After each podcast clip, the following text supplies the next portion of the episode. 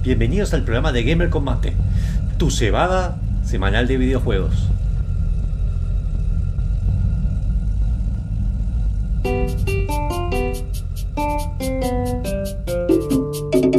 Hola, ¿qué tal? Sí, eh, sábados 19 horas arranca el programa de videojuegos por excelencia de la radio UTN 94.5. Mucho gamer, mucho vicio, mucha sapiencia, mucho mate.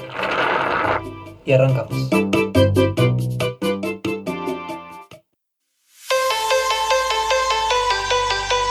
Y comenzamos el programa número 176 de Gamer Combate, que esta vez eh, si se comparte porque vamos a hablar mucho de tecnología, de jueguitos y moneditas extrañas que la gente desconfía. No es el peso esta vez, ni el bolívar.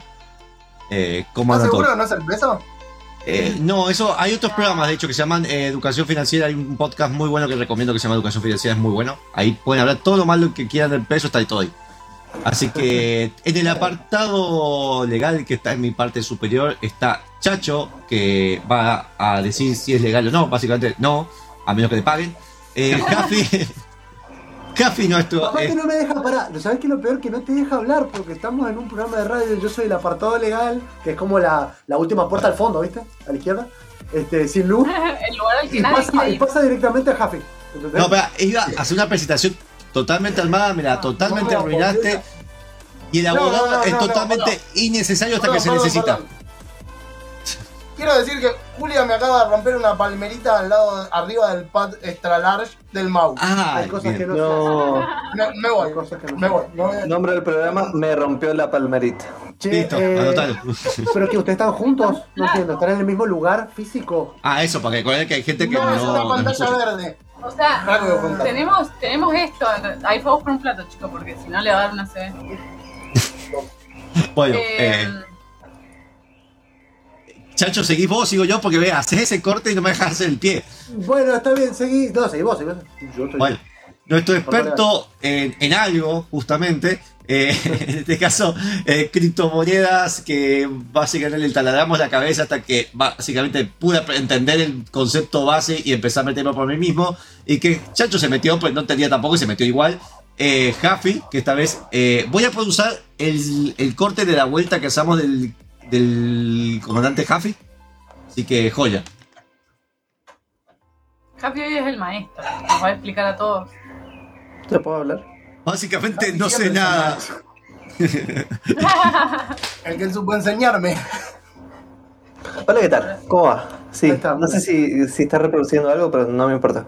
¿Qué tal? Bueno. Sí, no estoy reproduciendo. Bueno, Hace tanto la presentación. Eh, estás como, eh, estás como trabadito. Este, bienvenidos al programa número 176. Lo dije. Ya, se presentó, es la personita que está acá abajo. También tenemos a, dos personas muy especiales que no están compartiendo el mismo espacio. Eh, Julia y Frank, que están ahí, en ese lugar tan, tan friki eh, que les gustaría tener. este es el metaverso que presentó Zuckerberg el otro día. Nos ah. invitaron como Gamer Combate a ser parte de la beta ultra privada y que de la que no se puede hablar ni mostrar nada y lo estamos usando para grabar. Vamos a hablar un momento del meta, pero, no tiene que ver con mucho con juegos, pero a ver si hay un. Gracias, eh, gracias Mark por estar viéndonos. Compartí, si te gusta el programa, compartilo. Compartilo en tus redes, que yo sé que. Y después me bloqueas, pero primero compartilo. Sí, sí, sí.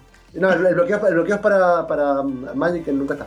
Ese de variado. no, está seguido, está seguido, últimamente. Este, bueno, en el programa del día de la fecha, obviamente vamos a estar hablando de videojuegos, vamos a estar hablando de tecnología y vamos a estar hablando de tecnología relacionada con dinerillo. Así que si les interesa. Eh, y de jueguillos. Hoy es el día en el que Monfus por fin va a explicar el secreto de la vida eterna y cómo ser millonario a la vez. No sean como También tenemos un sorteo ¿Te acordás, Monfos?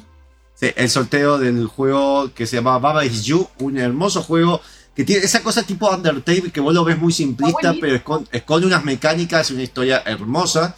Eh, los vamos a estar sorteando. Es un juego de puzzle. Sí, sí, básicamente puzzle. Muy complejo. O sea, los, que quieren un tipo un reto es zarpado, eh, porque es difícil. no es difícil. Sí, sí, es un juego independiente muy bueno, con un mensaje lindo.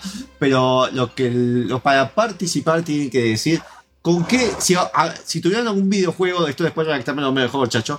Si tuvieran algún videojuego donde ganan dinero, digamos que ese, ese dinero que gana dentro del juego se puede transferir a la vida real, ¿cuál sería?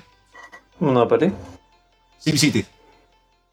World of Warcraft. Videojuego en el que ganamos dinero y lo podemos transferir ¿Qué, a la vida qué real. juego te gust- ¿Qué juego te gustaría que fuera, tuviera eso? Los Sims, SimCity, ¿viste? Empezamos a tirar El huevos. Soldat. ¿Por qué Sol? El Soldat es, es muy Había competitivo, extra competitivo. Sí. El- hacer, pues. no, ¿sabes cuál estaría muy, pero muy bueno? En el Sonic. Porque es como en ¿Por la qué? vida real, te tocan y te quitan todo. Ay, te imaginas que se perdés guita encima, imagínate. Vas pasito por pasito, con el miedo. Rompe la mecánica. Pasito, pasito. Así que si tienen preguntas que vamos a estar hablando en este programa, además del juego de la semana y un par de noticias, vamos a, además de música y videojuegos que trajo Chacho, vamos a estar hablando de criptomonedas, de NFT, de smart contracts, de wallets y también vamos a estar hablando de juegos con NFT, porque es lo que engloba el porqué de esto y nuestras opiniones personales. Y en este caso, más que nada, eh, todos tienen preguntas. Yo me autopregunto mi vida. Pero en este caso, Julia y Fred está especialmente para preguntar cosas, pero ustedes pueden preguntar. Básicamente, O sea, Julia. ustedes la misma pregunta. La pregunta general de Julia es: ¿por qué la gente está loca con moneditas virtuales? Esa es la pregunta general No. de Julia. No. Mi pregunta es que creo que me expliquen específicamente ¿Qué tiene el qué es, blockchain? qué Bien. es y cuál es el valor eh, al cual se le da, digamos, eh, son tan caras. Es lo mismo que dije ¿Viste yo, pero más redactado. O sea, es lo que dijo Monfo, pero bien. Claro. Vi- ¿Vieron, No. que, vieron que hay videos que te dicen la verdad que no quieren que sepas? Ajá. Lo que no te No, quieren contar. Mark Bueno, los baja La gente, que hace, la gente que usa criptos básicamente son eso. No, son las verdades que no te quiero contar. ¿Por qué? Porque no saben explicártelo. Así Mentira. que por favor, hoy, Mentira. Jafi, Monfus, pruébennos lo contrario. Mis esperanzas están muy altas, chicos. Mentira. Y tengo muchos ejemplos que igualmente sin saber nada, igualmente tendrías que usarlo. Bueno, eso es para más adelante, pero ahora tenemos que presentar un tema que me voy a tomar un tiempito para hablar un poquito del tema que vamos a escuchar. Es Tito una loco. intro. Tito una Esto intro. sí. Eh, vamos a escuchar un tema que es de una banda que se llama Rex Viper, que se formó en la pandemia. Está formada en realidad, dentro de todo, por el conocido eh, James Rolfe, que es Angry Video Game Nerd. Ah, sí, sí. Este, Formaron una banda en la pandemia que recién ahora, la primera vez que tocó fue la semana pasada, en vivo, todos juntos. Este, y se dedican a hacer música de videojuegos y cosas ochentosas. El tema que vamos a escuchar se llama Eye of the Tiger Electronics. Es una mezcla entre un tema de Rocky, que se llama El Ojo del Tigre, Eye of the Tiger, y eh, la presentación de Mega Man 2. Y además, toda la letra, si la pueden escuchar y si pueden ver el video, que está genial, habla Sí, de la historia de la competencia que hubo eh, en la época del 80 entre una consola no tan conocida como se llamaba Game Boy y otra consola que es menos conocida o el Game Boy de los pobres que se llamaba Tiger Electronics. Este, No, el, te- el- el de los pobres eran los Casio y el de más pobre eran los Bueno. chinos que tenían Asio. Estamos, estamos hablando igual de, de, de algo Estados así de Unidos. primer mundo. De Sí, primer sí. mundo. Este, Tiger Electronics era como si fueran un jueguito portátil chiquitito. Es que tenía vos que ir de South tener Park. un solo juego y para jugar, claro, y para jugar era muy parecido a ese de Nintendo, en el cual nada más lo que hacías era mover, tipo una calculadora, movías un, un personaje de un lado a otro y hacías puntitos. Yo tengo uno por juego. acá. Este, Pero ese es Tiger. Exacto. Ese es un Tiger, sí. Los chetos de los Game Watch. De, los- de ese tipo. Claro. Y además estaba el Game Boy Acá, acá tenemos el Bueno. del Rey León. Exacto. En el, en el tema que vamos a escuchar, que si pueden escuchar está en inglés, obvio, pero si pueden eh, buscarlo el video, también está la letra y está traducida. Este, van a ver la pelea real entre. La, la relatan entre Tiger Electronics y Game Boy. Así que vamos al tema y volvemos con Yuyitos. Sí, igual es como los temas elegantes. Podés disfrutar la música sin entender qué dice. Así que vamos con este. eh, fue buena. Vamos a decirte. Es, es como los Bitcoin, lo pueden entender sin Claro, entender.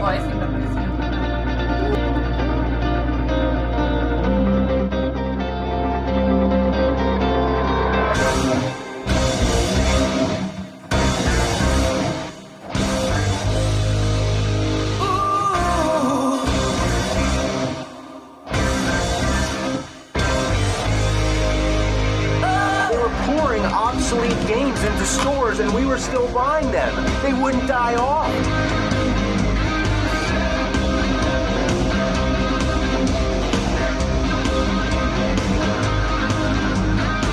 They managed to coexist with the Game Boy.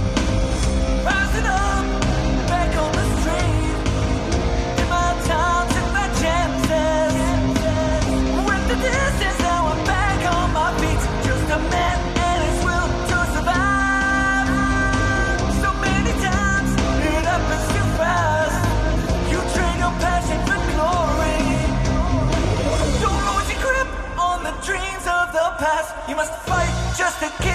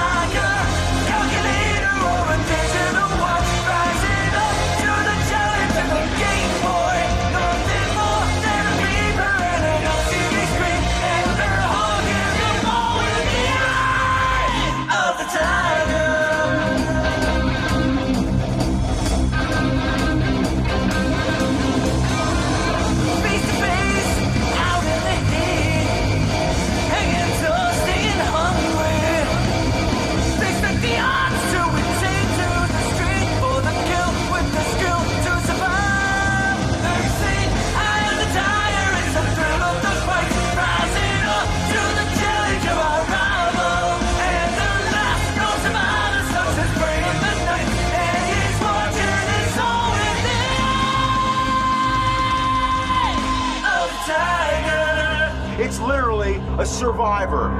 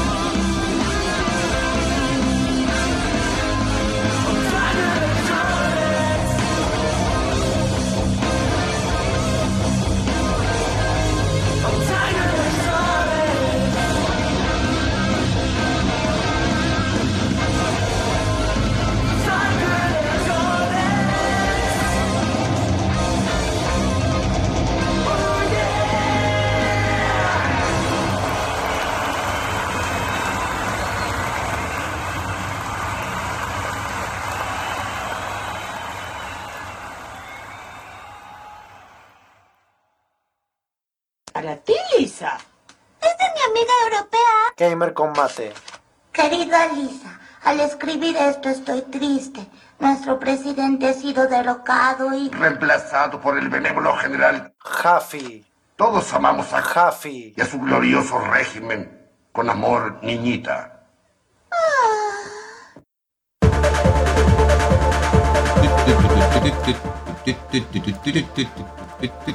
Y volvemos a la única sección que no hablaremos de criptos, mentiras, porque hay noticias relacionadas a criptos. Eh, Monfo, ¿Cómo te hecho, te hecho mal eso. no, no, bueno, espera, espera, no es que me hizo mal, me preparé para este día. Es diferente. Sí, le hizo mal. Sí. Eso- No, Sí, me hizo te mal. hizo mal y estás aprovechando todo lo mal que te hizo para hacerlo Claro. mal a nosotros. Es que un adicto, un adicto Exacto. generalmente no reconoce que tiene una adicción. No, no, es que si ya tengo un problema o ya me metes algo, ya que estamos con el programa, ya lo tengo que estudiar igualmente. Saludo a mi profesor de economía, que es la materia que me falta para recibirme, que aprendí más con esto. Voy a decir algo, voy a decir algo que, que defiendo a Monpo en que está bueno que si se va a meter en un tema que requiere conocer ese tema, está bueno meterse a fondo y entenderlo bien. O sea, eso Como, como la señorita que tiene un problema patológico con Genshin Impact hizo un programa al respecto. Y bueno, podemos, vamos, a, pues vamos a hacer referencia a Genshin Impact, porque yo creo que una vez que entienda esto, va a querer que Genshin Impact use NFT. Bueno, eh, vamos a hablar La de la sección. Vamos a hablar de Yoyito del, juego- del juego de la semana, un juego que lo habrán visto seguramente en Super Smash, poco lo habrán jugado. Yo lo jugué emulado, el Nintendo 64 y el Super Nintendo, no jugué el de Wii, no, de Wii no, de 3DS que salió. Estamos hablando de Paddlewind, un juego de 1990 que salió originalmente en Japón en 1990, después salió en Occidente en 1991, ahí, ahí se está viendo. Es un juego que es, a ver, entre comillas, simulador de vuelo para lo que puede hacer la Super Nintendo, dentro de todo. Igual los gráficos eran geniales. Sí, sí, para la época eran Era geniales. Una locura. Porque eh, además pensemos que esos juegos simuladores con el toque Nintendo japonés que ganan todo, como el Sim City que salió para Super Nintendo, que a pesar que Sim City tenía- estaba bueno, en PC tenía esa- ese toque japonés que le ponen siempre.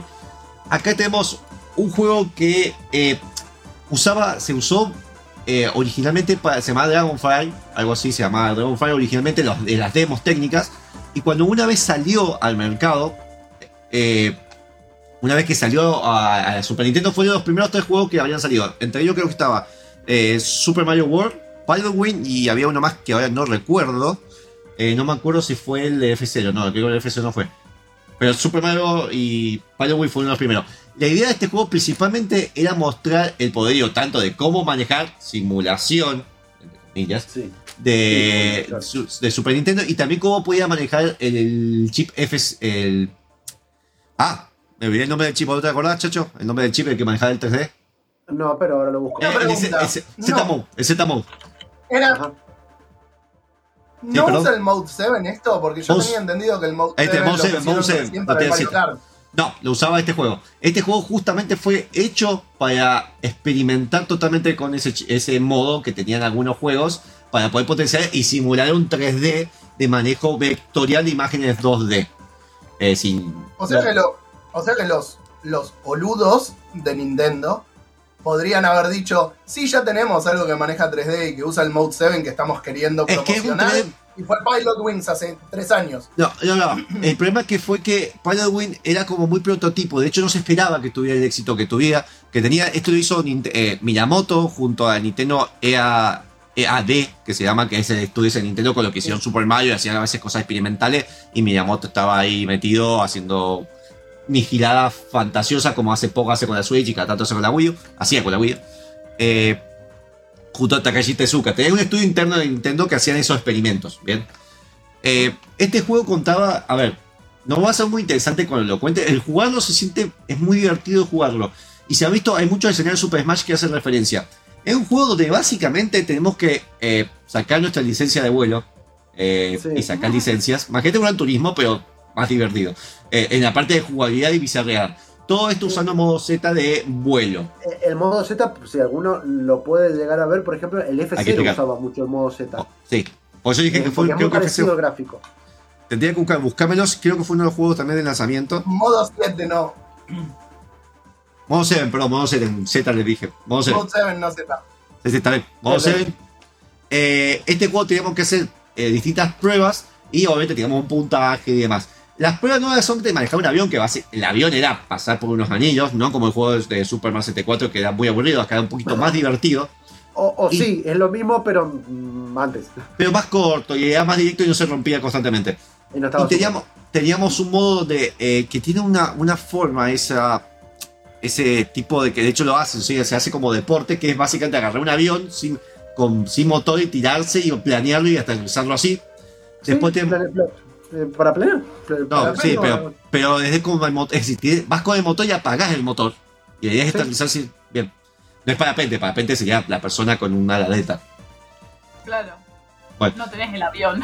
Claro, tenés un motor que apagado, que cualquier cosa, el Eh, avión. tenés un modo jetpack donde tenés que ir saltando de, como de posición en posición. Y tenías. eh, y, tenías sí. y tenías además el, un modo helicóptero que se usaba en las últimas fases. Una vez que completábamos todos los vuelos con un rango más o menos alto, se nos, eh, se nos daba el, el modo final, que básicamente habían secuestrado a todos los instructores y con un helicóptero que se movía ligeramente diferente, teníamos que ir eh, disparando. Ahí sí había un parte de disparos. Teníamos que evitar disparos e ir con el helicóptero a las bases que nos indicaban estacionar con ese modo, el modo 7, Modo estacionar y, modo seven, y, me- y que la gente se sube, los instructores se subieran. Una vez terminado, teníamos un- hacer de nuevo las licencias, pero con cambios de clima. Y una vez que terminábamos, hacíamos el mismo misión final con clima y de noche. Eso yo no sabía, yo he hecho las primeras misiones y no entendía que tenía todos estos modos Y, después. y- y para atrás. Y para atrás, dado vuelta. Ah, y tenías, eh, entre medio tenías modos bonus que además tenían bizarreadas que tenían usando lo que podía entre medio de los escenarios. Es un muy lindo juego y vale que está recontra referenciado en todos los Super Smash y Nintendo le tiene un gran aprecio.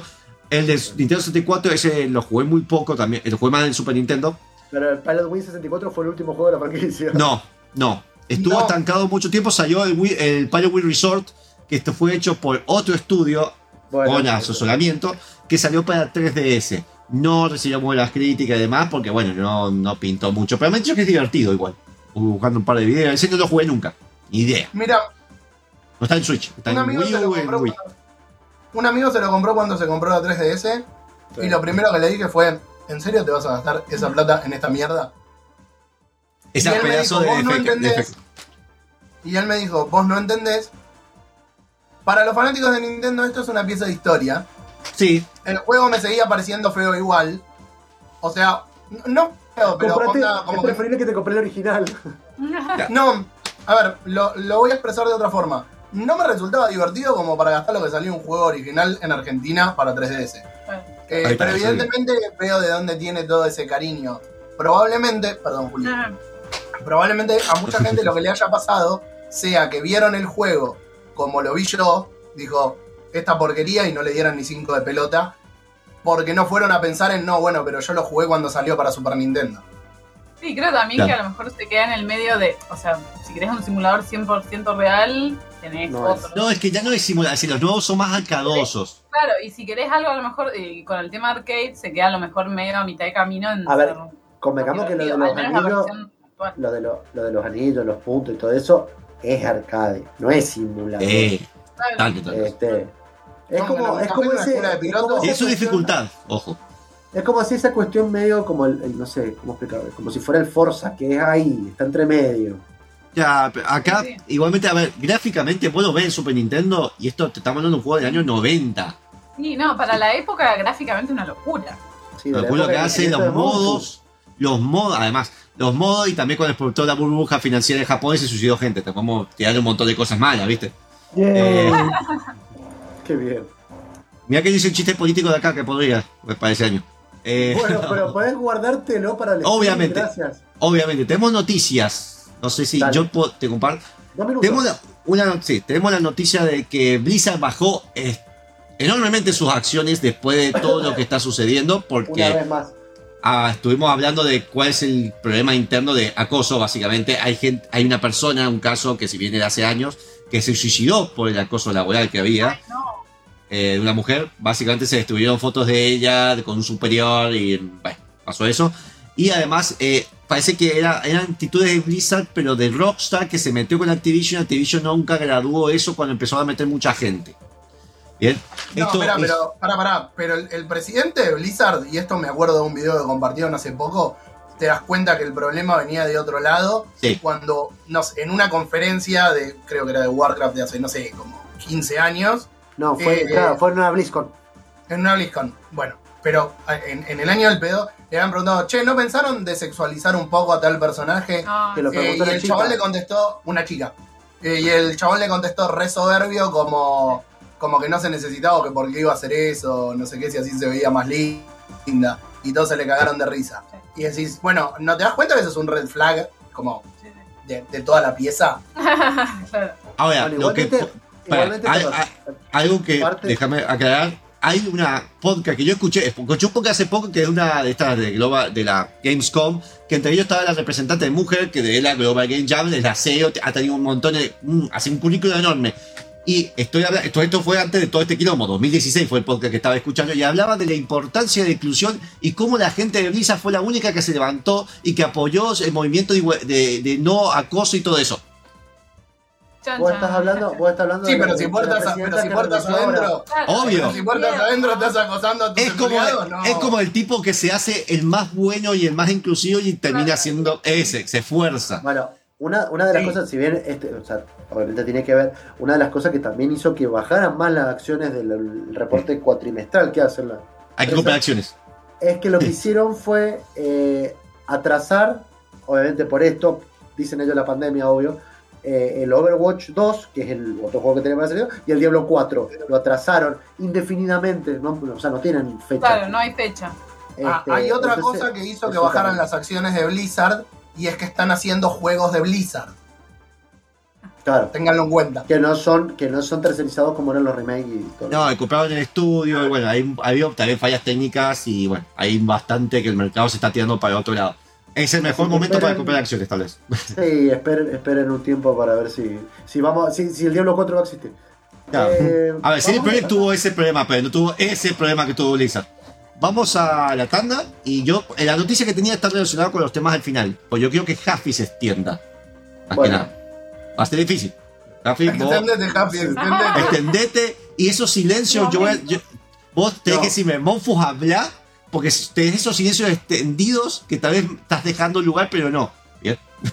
Bueno, Así que vamos a la tanda y ya volvemos. dale, no se van. Ah, no puedo ver los comentarios de Facebook, así que si hay comentarios, chechos, reflejame porque no, No, se puede estoy... No estoy. Oye, Ah, bueno. ya volvemos. No sabes, el otro día estaba viendo el streaming del torneo del Dota. ¿Streaming? ¿Qué es eso? Hicieron un downgrade terrible a la organización del evento. Un downgrade. ¿Por qué? Pero mortal la manera de farmear del carry de EG. ¿Carry qué? Nunca se me hubiera ocurrido ese build. Muy vil. ¿Con qué se come? Bienvenidos al Gamer Educa.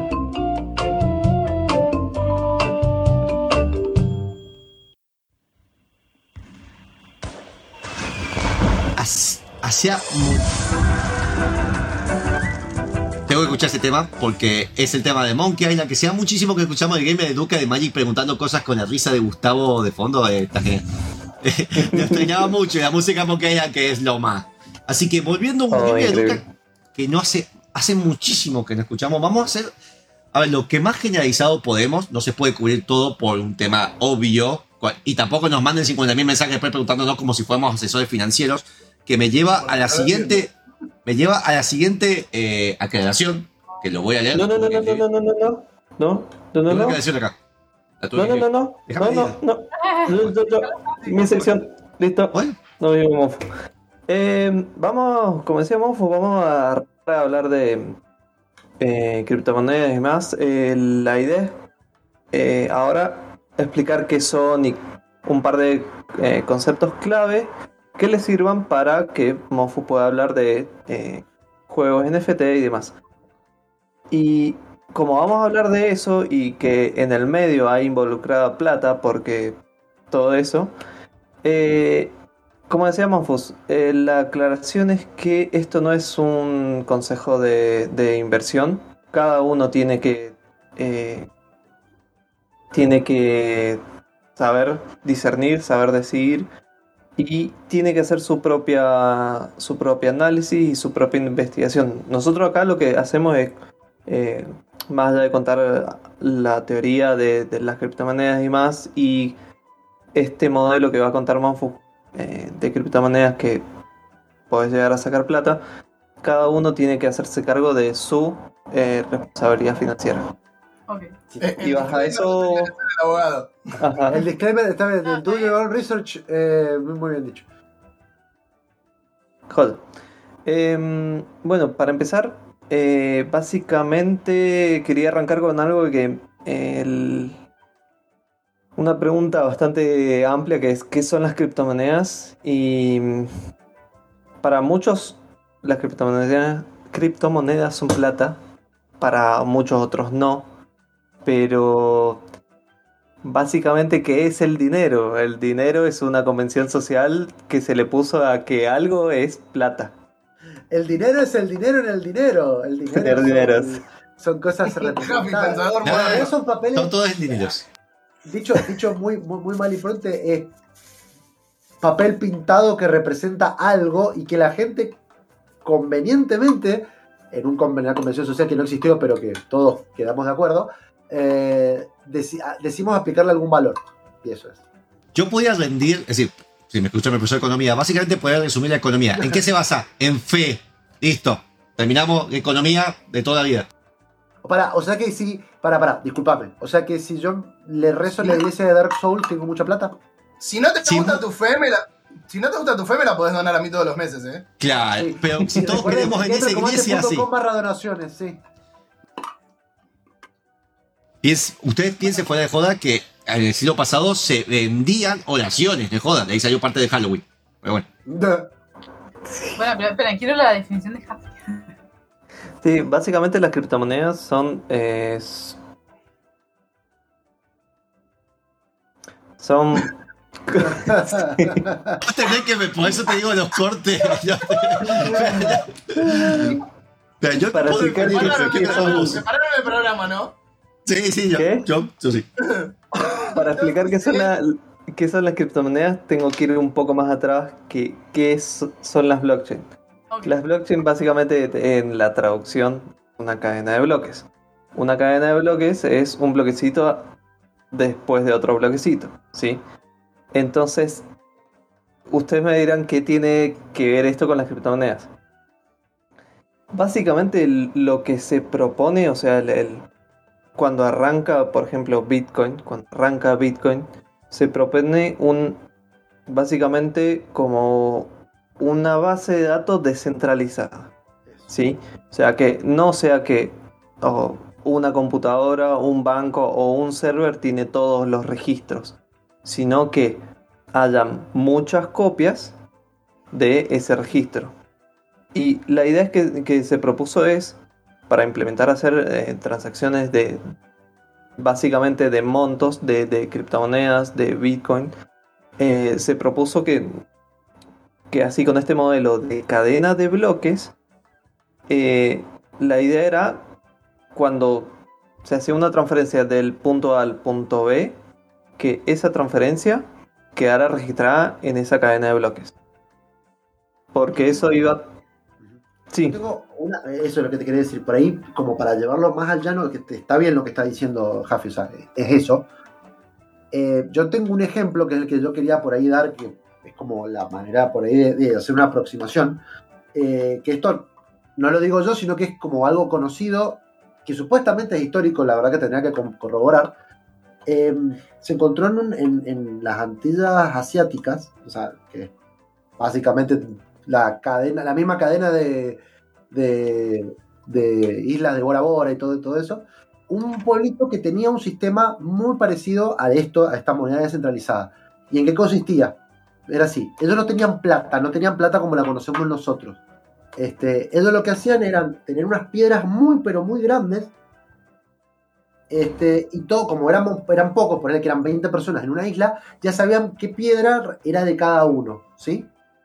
Entonces, como cuando, por ejemplo, tenían que eh, comprar cosas porque no, no podían producir todo lo que, que cada uno no producía todo lo que consumía, por ejemplo, uno tenía, no sé, eh, cosechaba Más verdura y el otro tenía fruta, claro, el otro tenía gallina. Entonces, ponele, cuando- para comprar la gallina y no tener que hacer trueque porque no había una cuestión equivalente, lo que hacían era. eh, iban como si te dijera al centro, de, al centro de la ciudad, que era el mercado, el centro de la aldea en realidad, y decían que yo Esa le moneda. cambiaba por una, claro, en, en la, en la piedra lo escribían. Por una, por una gallina yo le vendía una piedra, la piedra que yo tenía, una parte de esa piedra. Y lo escribían en una, en una, en, en esa piedra. Entonces, de alguna manera, eh, vos querías saber cuántas piedras tenía Jaffi o alguien de esa aldea, vos tenías que ir a esa piedra, a ir y contar cuántas piedras tenía y todo el mundo sabía sin tener que, que cada uno llevarlas encima porque las piedras eran muy grandes. ¿Se entiende? Esa es la idea de la descentralización de la moneda, ¿sí? Que es la idea en la que se basa el blockchain y en la idea en la que... Yo el, el concepto de la descentralización de la moneda más o menos lo, lo entiendo bien, pero mi pregunta es, cuando vos decís esto de una transacción, ¿qué- ¿de qué estamos hablando? ¿Es una transacción, por ejemplo, una transferencia de información, una transferencia de, una, o sea, una compraventa? ¿Qué sería en la realidad esa transacción en la cual ¿Cuál es hay el- una cadena de bloques, eh, o sea, en donde se aplica el blockchain e imagino que de ahí se mina la criptomoneda? Bien, yo creo que hay que dividir los conceptos, Em, perdón, pero además del concepto de dinero, que es bastante profundo, es un tema histórico, es blockchain, bien, concepto blockchain, smart contract, lo que es hash también, se Para, pero pero no, no, no te vayas tan lejos. No, no, te estoy tirando los conceptos que creo que, sí, para no Claro, sí, pero respondamos la pregunta de Juli sí. y después tiramos los conceptos. Claro, él tiene que meterle a UPOA, ¿viste? Es que dije smart contract, smart contract. Hay- hay- Sí, bueno, pero- Vale. Ya vamos a llegar ahí. Eh, básicamente, el- el- en esta cadena de bloques, lo que registra son movimientos. ¿Viste como el libro diario que eh, vos escribís? El día de la fecha se dio a. No, ya ni me acuerdo cómo era, pero se, se asentaban Bueno, había una hoja que decía. económicos, digamos. Exactamente. Ah, claro, bueno, esa era mi pregunta. o en, base, ¿En base a qué intercambio de bienes o servicios? Claro, O sea, a- es acá si en, en- una transferencia Jafi, ahí ese sería uno de los movimientos. Es que sí, Claro, blog imaginalo se como, como una imaginalo como una transf- transferencia bancaria, Claro. ¿no? Que vos decís, yo, persona A, transfiero esta cantidad a persona B. Bien. Que cada blockchain tiene eh, por defecto su criptomoneda. Es como decir, eh, el banco de, de la nación de cada país establece su moneda corriente para hacer las transacciones. Entonces acá tenés la blockchain de Bitcoin que usa Bitcoin para hacer las transacciones. La blockchain de Ethereum que usa el Ether, el Ethereum, para hacer las transacciones. Y por lo general lo, lo que se escribe en la blockchain son eh, mayormente transferencias.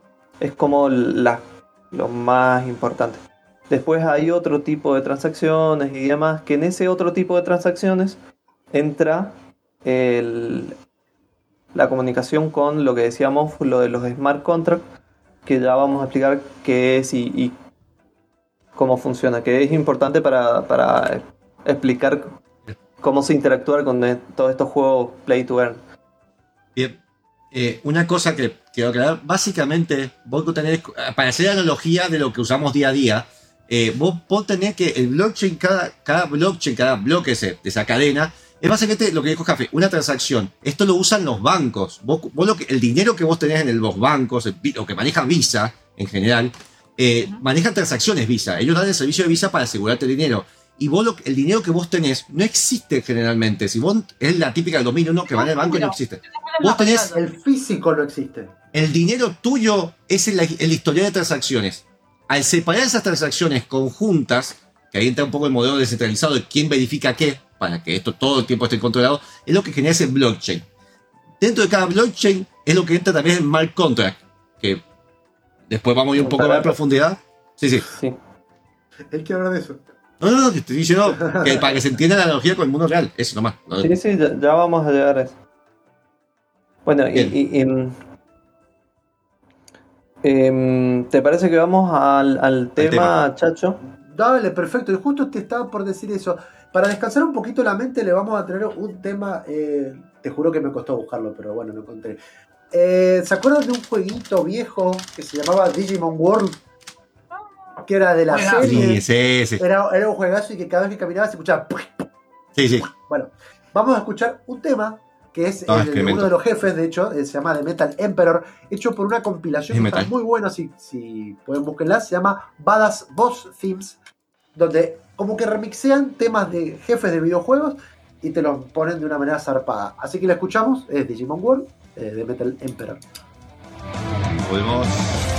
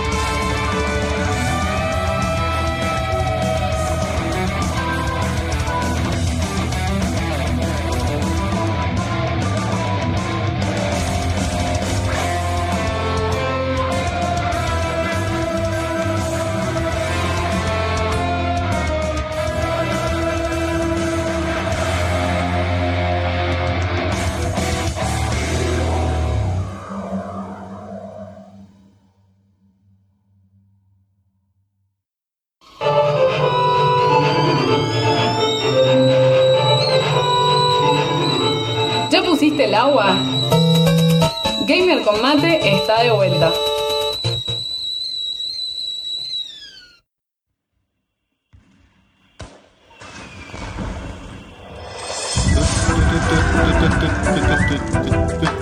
Qué lindo tema, el Monkey. Eh, ahí les habilito, listo, ahorita vamos. Quiero recordar, antes que nada, que estamos hablando, si bien estamos hablando de eh, criptomonedas, FM, F- NFT y todo, toda esa hermosa cosa, eh, ustedes pueden irse de este programa con un juego que estamos regalando que se llama Baba Is You.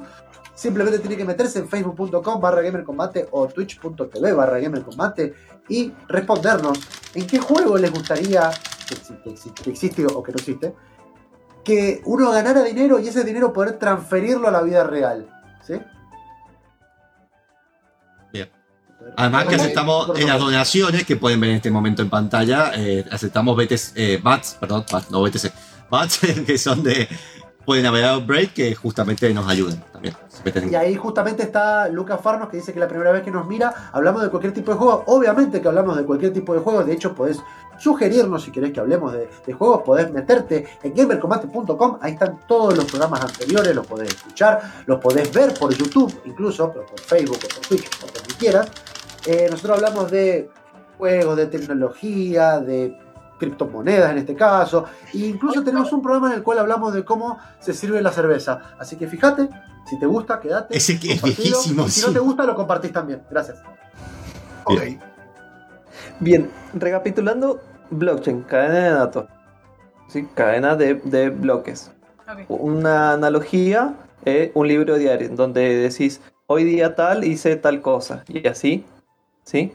Ahora, cada blockchain tiene una lo que se llama criptomoneda, que es como si vos querés transferir eh, X cantidad en esa blockchain del lado A al lado B y por cada transferencia pagas una comisión, tiene que haber una moneda de curso local a esa blockchain. De ahí sale que en la blockchain de Bitcoin tenés el Bitcoin, en la blockchain de, de Ethereum tenés Ethereum. ¿Sí? Ahora, todo esto de, de la, de las blockchain y que se puede hacer transferencia y que se mueve dinero y que se paga y que con eso podés pagar, no sé, tal cosa, un servicio, un alojamiento, ya cuando está en ese nivel, es como que socialmente se empieza a aceptar que, que es dinero. O sea, que, que tiene el mismo significado que el dinero. Eso. Ah, Ahí es donde yo quizás te quiero parar un poquito, que es lo que por ahí hablábamos, Julián, en el, cuestión. Porque, ¿qué, o sea, ¿qué es lo que es el dinero? Eh, Como dijimos, que es como una convención de que algo vale, entonces yo lo que puedo hacer es, por ejemplo, supongamos, la colección que tiene Fran atrás, eh, tiene, supongamos, vamos a hacer un ejemplo porque no la conozco y quisiera conocerla eh, personalmente, pero bueno. no Estás puedo. invitado a conocerla. Solo Julia la, la puede conocer. Eh, sí, sí, bueno, sí. Supongamos que tiene 20 muñecos, ¿sí? 20 muñecos. Y de repente, bueno, decimos, bueno, Uno eh, solo es Fran especial para necesita, Fran necesita, no un muñeco, necesita, no sé, un control de Xbox que tengo acá. Ok. Entonces él agarra y me dice, bueno, yo te doy un muñeco. Y yo le digo, no, para mí este control de Xbox vale, Vale más. dos muñecos. Entonces quedamos de acuerdo, ¿sí? En que nosotros le vamos a dar valor de muñecos a otras cosas, ¿sí? Eso, eso, esa representación es lo que estamos hablando de la criptomoneda. Nosotros podemos, todo eso que Jafi decía que era un, el blockchain, ¿sí? Eh, es una convención. Si nosotros confiamos en que esa cadena es segura, eh, que las transacciones se hacen y que de hecho podemos más o menos saber a quién le vendemos y quién nos vendió, ¿sí?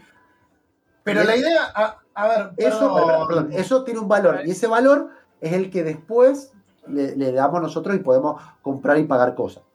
Perdón, Chacho, porque creo que el hecho de que se le dé un, un valor de alguna forma nominal al, al- a la- esa cadena no, no, perdón, no no, era lo que estaba. No es nominal. No. Ok, no es lo que estaba en, en tela de juicio, porque claramente si lo están aceptando como dinero es porque alguien dijo, ok, Ese es el punto. efectivamente esto tiene un valor. Ahora, esa, esa cadena de bloques, sobre todo si son transacciones, ¿de dónde salió? Que tiene que ver con esto de la minería. eh, ¿Y qué valor legal tiene si vos me estás diciendo que están haciendo transacciones con, eh, o que se está usando como moneda, cadenas de transacciones? Pasa que el, en el término legal es otro debate que... Yo, yo eso, eso te lo puedo responder, es medio largo, lo voy a tratar de resumir, pero después de que responda la primera parte Jaffi, no sé si creo. no sé Ok. si- Dale. Sí, repetime la primera parte. Ya es profesor, ya es profesor. Queda, Sí. claro, queda claro que alguien le dio valor. Sí. Ahora, ¿cómo nace? Porque aparte eh, yo tenía entendido una cosa y ahora me está sonando más al huevo, al huevo y la gallina, cuál es la que vino Mm. primero. Yo tenía entendido que venía primero el Bitcoin y después el blockchain y no al revés. No, ¿Qué es lo que, qué es lo que minás? ¿Y por qué? O sea, yo entiendo que cada uno tenga el suyo si hablamos de una descentralización, porque no lo tenés todo concentrado, por ejemplo, en un banco. O sea, lo tiene Jaffi, lo tiene Chacho. Claro, ¿sabes, ¿sabes qué es lo que... mm, Con el tema de la minería, a ver, todos esos bloques, eh, Información. cuando vos, claro, es información, y cuando vos haces un envío, una transa- transacción del punto A al punto B, la idea es que eso se añada a la cadena de bloques, ¿sí? Entonces va a ir creciendo. El minero aparece como el, como decirte, un escribano. Entonces, cada minero son un montón de escribanos. Entonces vos decís, yo quiero eh, hacer tal cosa con un escribano. Entonces, Perdón. Perdón, porque no sé si lo estoy entendiendo bien. Te lo voy a poner con otro ejemplo a ver si es lo mismo.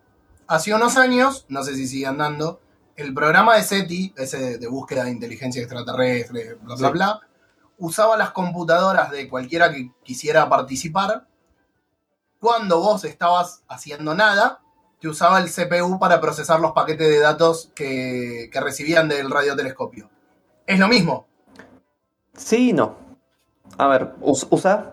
El, el minero básicamente agarra, eh, en este caso, en la mayoría de los casos, poder de procesamiento gráfico para resolver cálculos.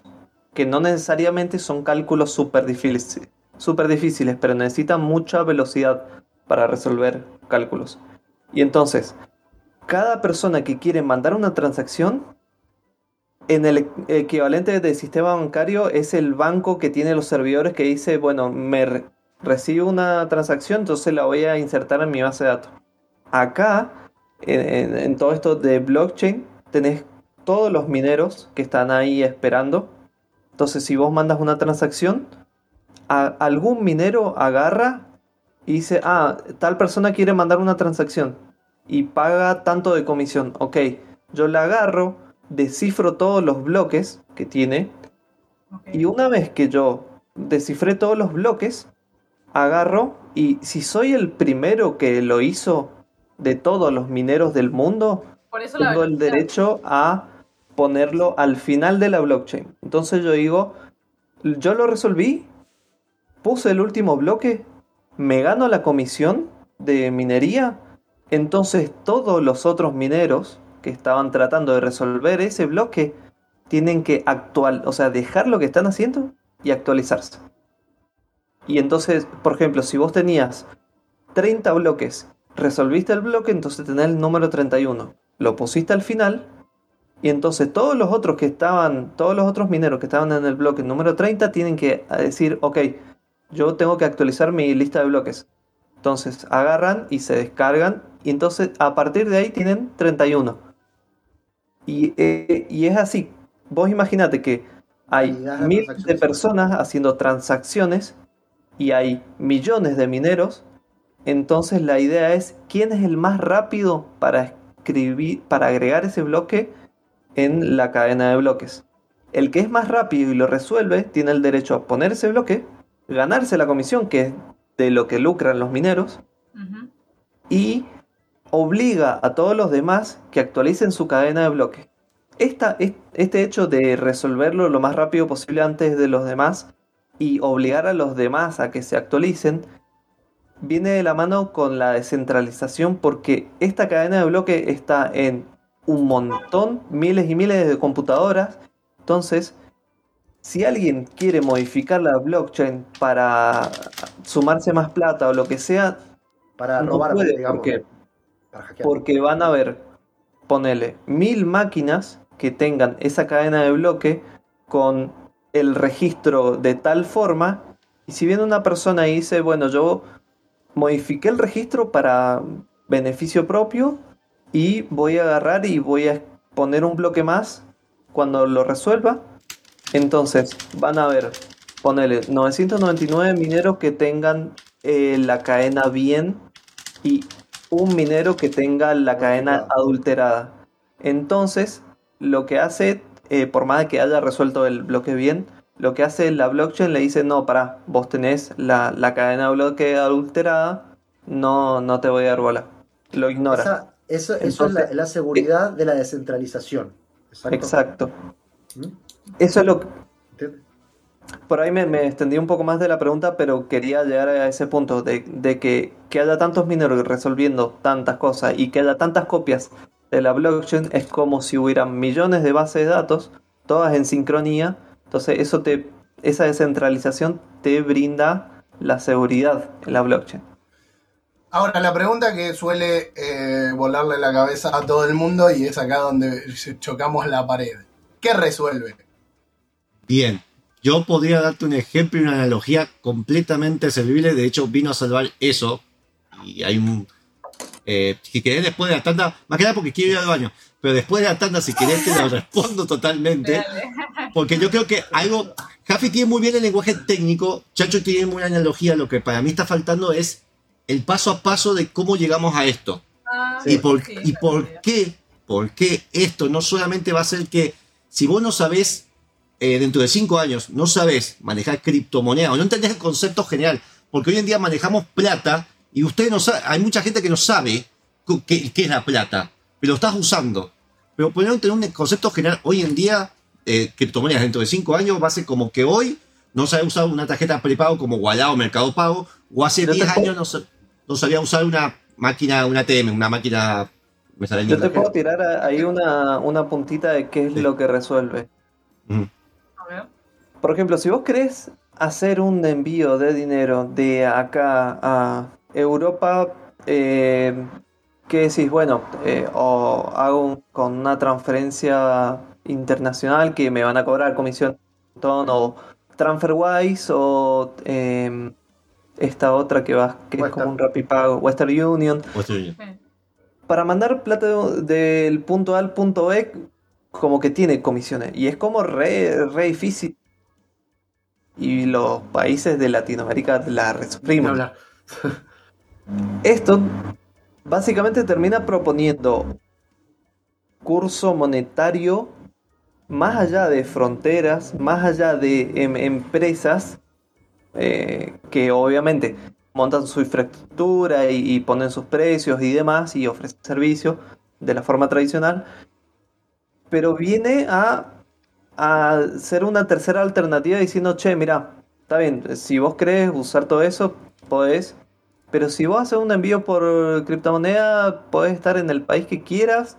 eh, las transferencias, depende de la red, pero las transferencias van a ser mucho menores y viene a ser como, bueno, es otra forma de, básicamente, de economía, de, de manejar dinero. No, eso te lo entiendo. Yo voy al concepto. De, Bien. Monfu se está meando. eh, Sí, por favor, para tanto, porque si no, no me puedo ir y que esto siga. No puedo porque tengo que manejar esto. Tengo que ir Vamos al a, la baño. tanda, vamos a la tanda, Monfu va, va a hacer sus necesidades y ustedes también van a Gracias. hacer sus necesidades. ¿Se Así pueden ganar que- un juego extra si dicen si Monfus hizo del 1 o del No, 2? no, no. Mandala, pa- participen. Baba Is You es alto juego. Eh, podría poner el trailer de fondo, pero no lo voy a hacer. Voy al baño y después muestro el trailer.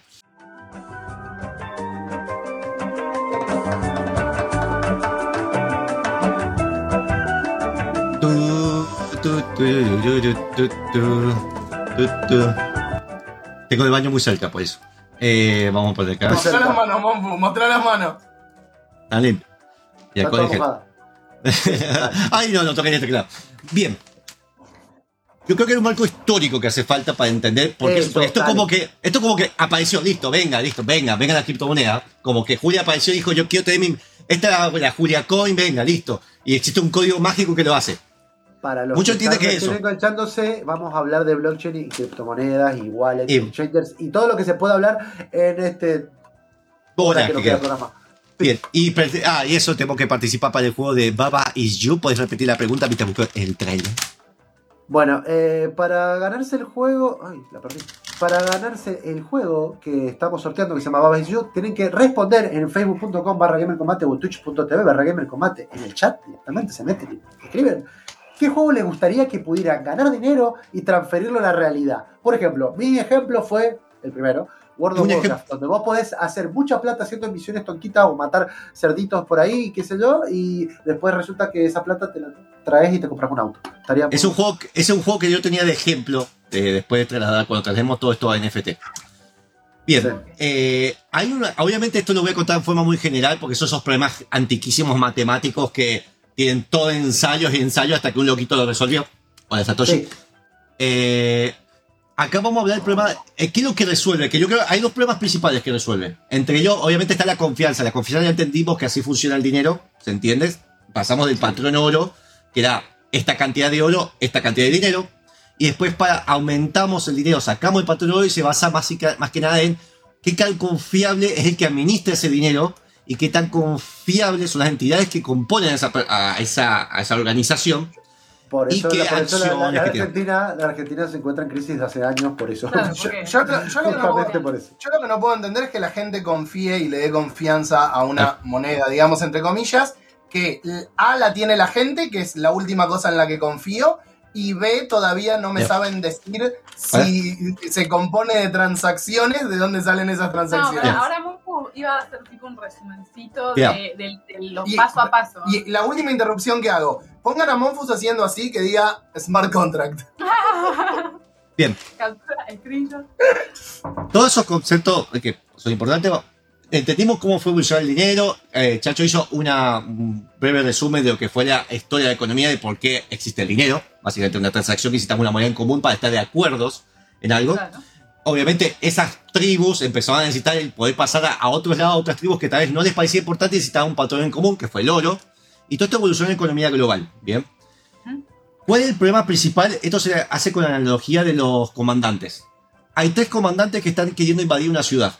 ¿Se entiende eso? Y tienen que mandarse órdenes, porque si ataca uno y los otros dos no, se van a hacer destruir. Tienen que ata- atacar los tres simultáneamente o no atacar. Se pueden mandar señales, pero si se mandan esa señal de que mandarle a este, mandarle a este, puede ser que yo le mando ahí al general 1, yo le mando al general 3, yo soy el general 2, y es interferido el, el mensaje, y cómo sabe que el otro tiene el mensaje correcto con respecto a la- al otro general. Pues, y esto ha habido conflictos, ha habido guerras. Esta en la Segunda Guerra Mundial fue algo así. Claro, y va- y casi este, entramos en una guerra nuclear por algo parecido, que fue como un tipo básicamente dijo, me, me la juego que Rusia no nos está tirando bomba. No, eh, me la juego que Estados Unidos no me está tirando bomba. Fue por eso que no hubo una bomba nuclear.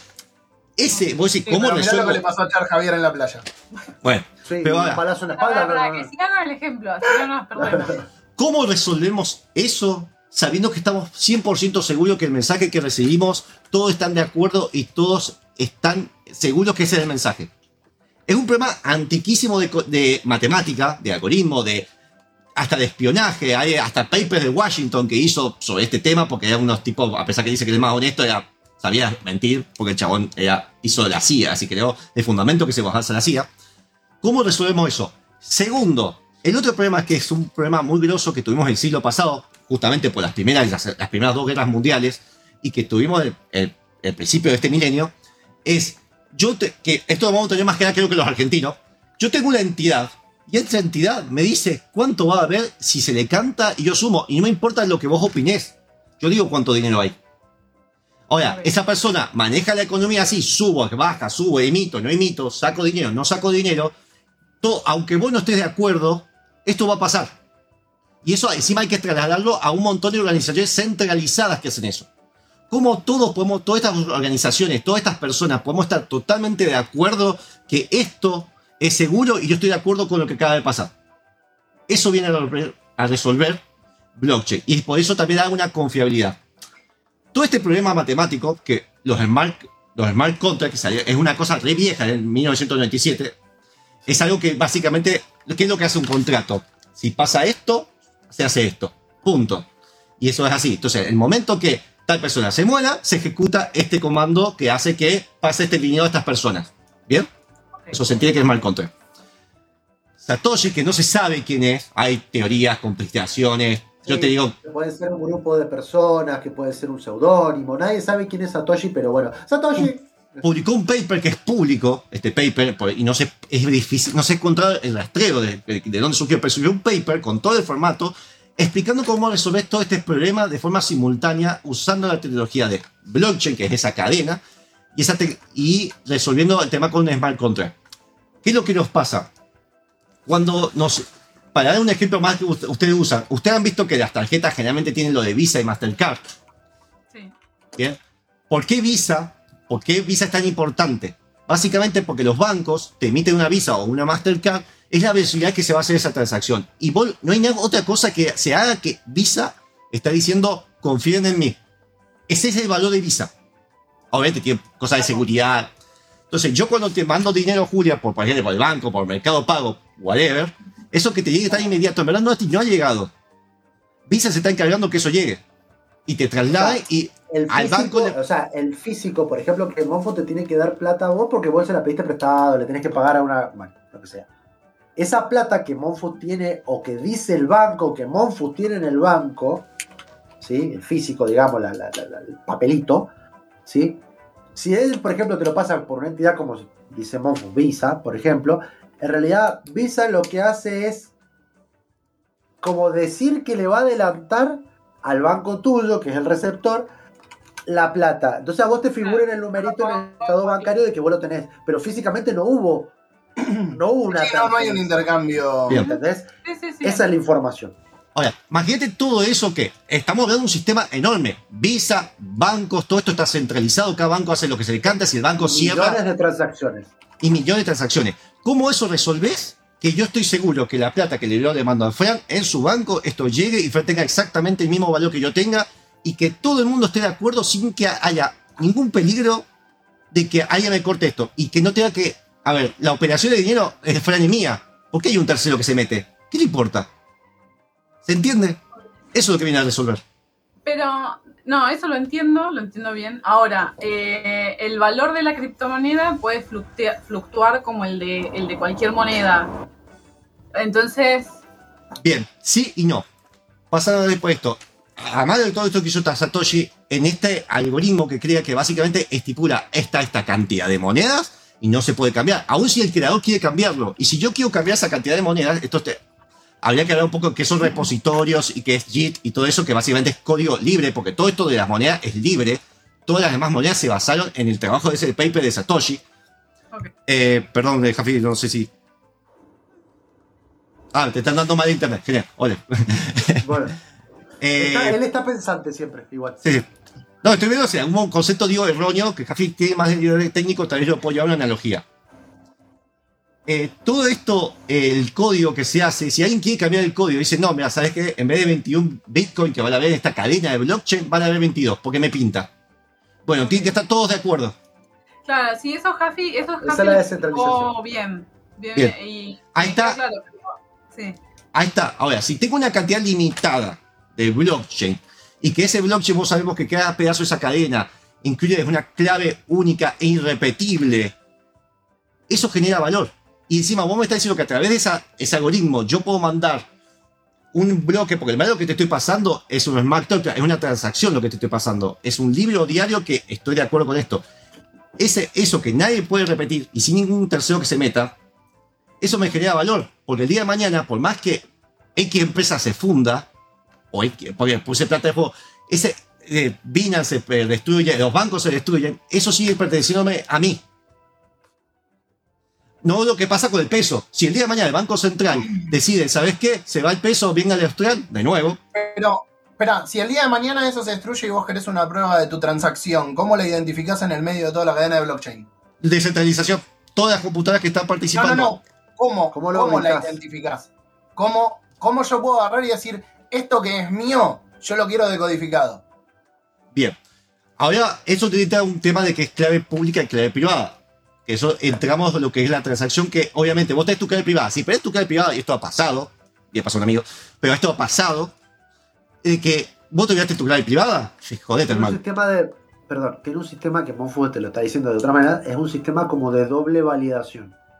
Eso. Hay una clave pública que es como una dirección que vos le mandás a la otra persona para que el otro te. te- o sea, te, te- como es la dirección a la cual él te va a hacer como la transferencia. Y vos tenés tu clave privada, que es. puede ser desde un código alfanumérico a o sea, cualquier cosa para poder acceder a ver tu billetera, ¿sí? Ese es el Bien. doble, doble factor y es la clave pública, es la clave privada, perdón, y la clave pública es la otra, ¿sí? ¿Cuál, ¿Cuál es la enorme diferencia de todo eso? La minería lo que está haciendo, que un poco lo explicó Jaffi, básicamente lo que hace en esa red, que esa red es básicamente ese algoritmo que hace todo lo que acaba de decir Chacho, para poder pasar del paso A a la computadora B y que me valida esa transacción. Yo, ¿cómo sé que vos estás interesado acá y que no venías a romperme el sistema? Te hago una prueba de fuerza. Que por eso existe cada vez más placas de video. Hay algoritmos que están resolviéndolo para que no sea tan así como Ethereum, que de hecho sale, va a salir una nueva. Pero básicamente eh, lo que hace BTC, eh, Bitcoin, es en ese algoritmo, antes se podía, hacer, se podía minar con una notebook o con un celular, en el 2010 estoy hablando. Cada vez más difícil entrar al sistema, y eso es lo que genera también valor, porque ese algoritmo se hace cada vez más poderoso. Entonces necesito más poder de cómputo. Más difícil, más, Para, más, más claro, complejo. y eso está- programado para que sea de forma algorítmica, la dificultad de entrar. Y si una persona... Claro, pero tam- también porque eh, en la definición de cada blockchain, eh, la idea es que se hagan transferencias cada cierto tiempo, un tiempo fijo. O sea, Bitcoin dice se va a hacer cada 10 minutos. Y si hay más eh, computadoras minando Bitcoin, que en realidad no son computadoras, son equipos especiales, si hay más equipos minando, entonces va a haber como una mayor demanda. Entonces, ¿cómo hacen para agarrar y mantener los 10 minutos que demora tu transacción en minarse? Entonces le suben la dificultad. Claro, eso se hace de forma totalmente automática. ¿Y qué pasa? Básicamente está resolviendo, por eso la GPU es tan importante y las placas de video.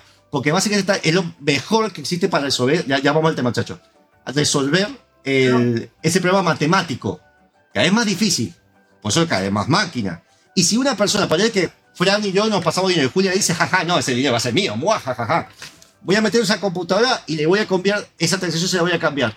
Ella tiene que tener la misma cantidad de cómputo. Estamos en un sistema, poner de 10 millones, su capacidad de cómputo tiene que ser más poderosa que esas 10 millones. Y esto sigue aumentando. Hay un punto que, a ver, tenés una cantidad de cómputo que es imposible, que es un problema que se va a tener que resolver por el tema del calentamiento y todo eso que genera. No sé qué. ¿No es que es limitado el, la Es limitado. cantidad de lo que se puede minar? La cantidad, es porque la cantidad de. O sea, en, en realidad no. O sea, la, la- la- cuando nosotros decimos que se mina una transacción, estamos diciendo un minero agarró, resolvió el problema, lo agregó a la blockchain. Entonces se gana eso que se paga de comisión para hacer la transacción. Cuando vos, y vos imagínate que le querés transferir plata a Mercado Pagos, entonces Mercado Pago te dice, ok, pero vas a pagar 5 pesos. Sale 5 pesos la transacción. Entonces, lo que vos pagás de comisión se lo gana el minero. Ya, Y básicamente, perdón, puede ser más- infinito. Puede, puede ser infinita la- lo que pueden minar los mineros, porque lo está pagando el usuario. pero esa cantidad involucra cuántos usuarios hay. Hay una estipulación de esta es la cantidad, por eso Bitcoin vale lo que vale. Ethereum tiene otra, otra cantidad, que va más tirando a lo que dice Jaffi. ¿Qué, y qué es lo que sucede con todo esto? Básicamente dice, vos por, por comprobar esta transacción, yo te voy a dar esta token, este token que ya vamos a explicar la diferencia entre token y cripto, para, por haber hecho esta transacción que vos validaste. Y yo tengo esto que valida, dice que vos estás validando, porque yo me estoy fijando en mi computadora, estoy comprando que esta hoja financiera sea igual a, a todo el resto y que nadie la tocó. ¿Bien? Eso, millones y millones de escribanos viendo un libro diario y confirmándome los millones que sí. Bien, esto lo hace Visa, pero ¿qué pasa? Visa lo tiene centralizado. No maneja Visa. Visa, si quiere, se funde, ¿qué pasa? ¿Te piden las transacciones? Perdido el dinero todos. Sí, Pregunta, yo- pero, o sea, eh, más o menos entiendo el concepto, pero sigo teniendo la duda de, bueno, está bien, en este caso, eh, toda la economía la manejan tanto bancos como estados, como entidades privadas, como Visa, Master, American Express, etc. Supuestamente todo lo que es criptomoneda, blockchain y demás es libre. Pero eso no la hace, por lo menos, y por acá díganme si estoy equivocada, no la hace más segura, porque es cierto que tiene una variabilidad terrible. Hace poco mucha gente perdió muchísima plata. Hay un porqué igual. Bueno, pero a lo que voy es, que, o sea, no es más segura que, que el hecho de que haga una empresa privada que un día se le dé la gana de decirme, ¿sabes qué? Morite, toma todo. O sea, Pasa, pasa que son, son dos conceptos distintos. Uno es la, la seguridad de que puedan llegar a modificar los registros y el otro es cuánto vale en sí la cripto. Porque Claro, en lo que son cripto... de repente baja a cero, porque todo el mundo decidió invertir en lo mismo. No sé. Claro, que, que es posible. Tenés, tenés dos tipos de criptomonedas, las volátiles y las estables. Las estables, por lo general, es una cripto, un dólar. Hay diversas cripto estables que tienen su forma de respaldar por qué vale eso. Eh, pero las criptomonedas eh, volátiles, Bitcoin, Ethereum, Doge, BAT, lo que quieras, eh, básicamente, ¿por qué vale eso? Y por la confianza que tiene la gente. Vos fíjate que cuando, cuando el Salvador, el país, Salvador, invirtió en Bitcoin, puso minería, o sea, dijo públicamente que compró, compró un mon- como 400 Bitcoin, como eso se rige por oferta y demanda, el precio bajó porque estaba comprando mucho. Claro. Y como, como se vio que había un país que estaba destinando fondos de su reserva en comprar Bitcoin, aumentó su popularidad. Entonces, si aumenta, muchas personas quieren comprar. Y si muchas personas quieren comprar, sube el precio. Pero puede pasar tranquilamente que viene alguien y, y dice, che, mira, el, el código de Bitcoin está mal y mm, descubrí un fallo de seguridad. Y me robé la- un montón de Bitcoin. Y el precio cae. Como ha pasado con otras. Entonces, eh, es, o, o sea, es igual de inseguro que estar en manos de una empresa privada. No, no, y tengo una respuesta muy clara para decírtelo después del siguiente tema. Eso encanta tengo. porque vos te tira el gancho para que te quedes a escuchar el tema que Julia no le va a costar escuchar porque busqué un tema, porque venía Julia, de Final Fantasy X. Así que vamos a escuchar eh, Fight with Seymour, hecho por Rob Herold. Lo escuchamos y volvemos con Muy guado. toda la cuestión. Bien, y me están preguntando por esto, pues ya vamos a hablar de eso. Aunque no, es importante que entiendan el fundamento. Ahí volvemos. Tema 3 y empieza. en- lo voy a cortar antes, solo de 3 minutos, lo voy a cortar el 2, te aviso. No, dale, vos dale.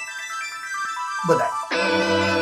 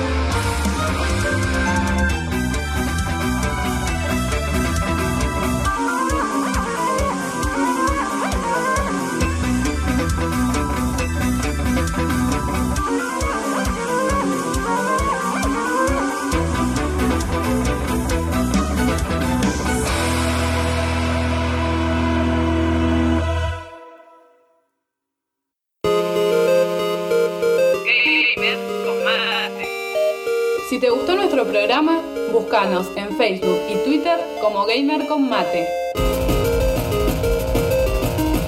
Escuchanos todos los sábados a las 19 horas en Radio UTN 94.5. Videojuegos y delirios místicos.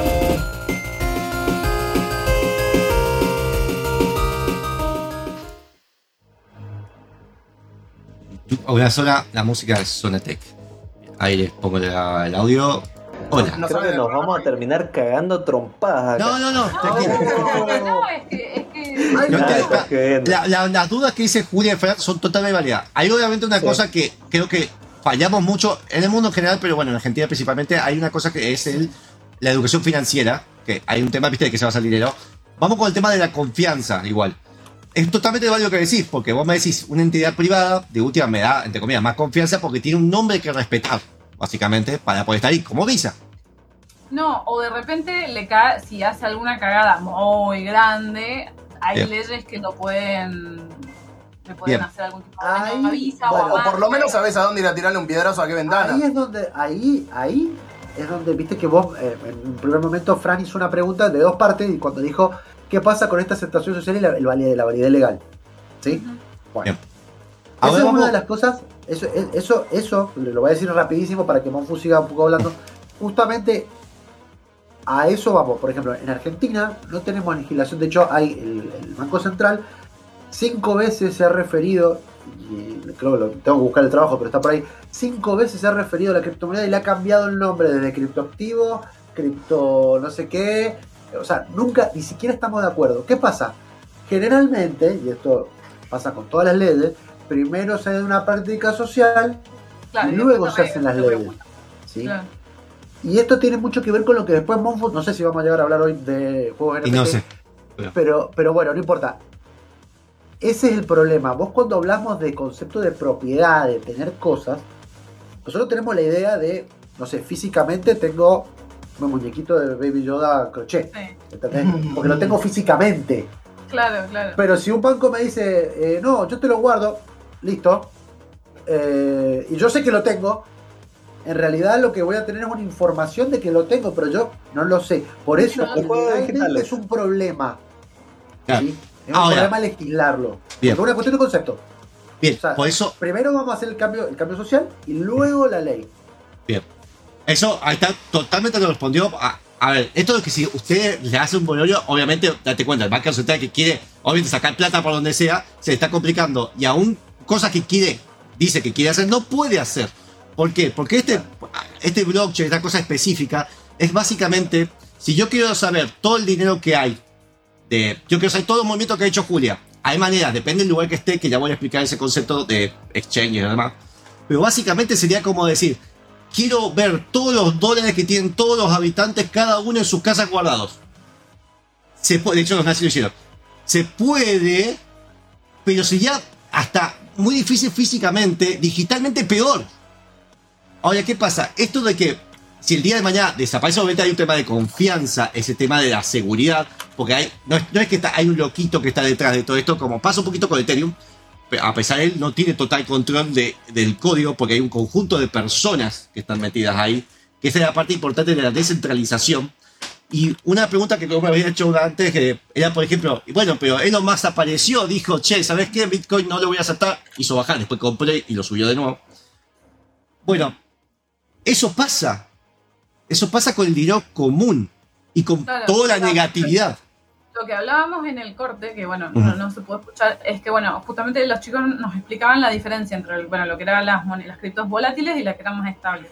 Las volátiles sería una inversión de riesgo, lo mismo que invertir, por ejemplo, en acciones ahora en Blizzard y ver qué onda, ¿entendés?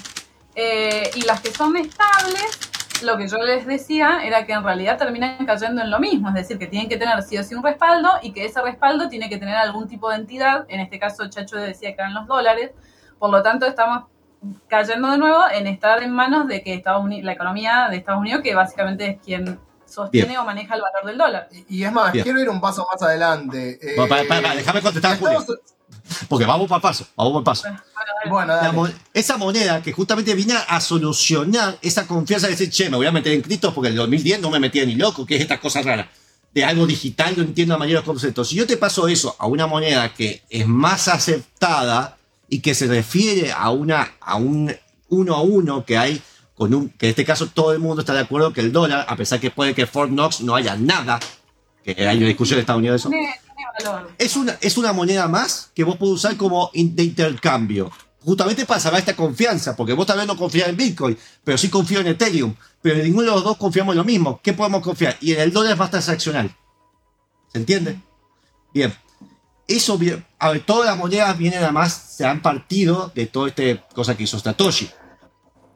Claro, pero sí, ese, ese equivalente de moneda estable de criptodólar, como le suelen decir. eh, Sí, viene, viene a ser como un poco lo mismo porque hay una empresa, porque es una empresa, que dice, eh, yo agarré y generé est- esta USDT o USDC y tengo X cantidad de dólares para respaldar eso, ¿sí? Y terminas, sí, terminas cayendo en lo mismo, pero no es en el, no es en un banco, no es en un ente centralizado, es en un, o sea, lo podés usar, digamos, con todas las, las bondades de la blockchain. Des- descentralización, envío, comisiones. Sin terceros que interfieran y que me digan qué tengo que hacer con mi dinero. Esto, eh, a ver, básicamente sería como yo pasar el dinero de una mano a otra, pero con toda esa seguridad que me genera el blockchain. Es, más seguro.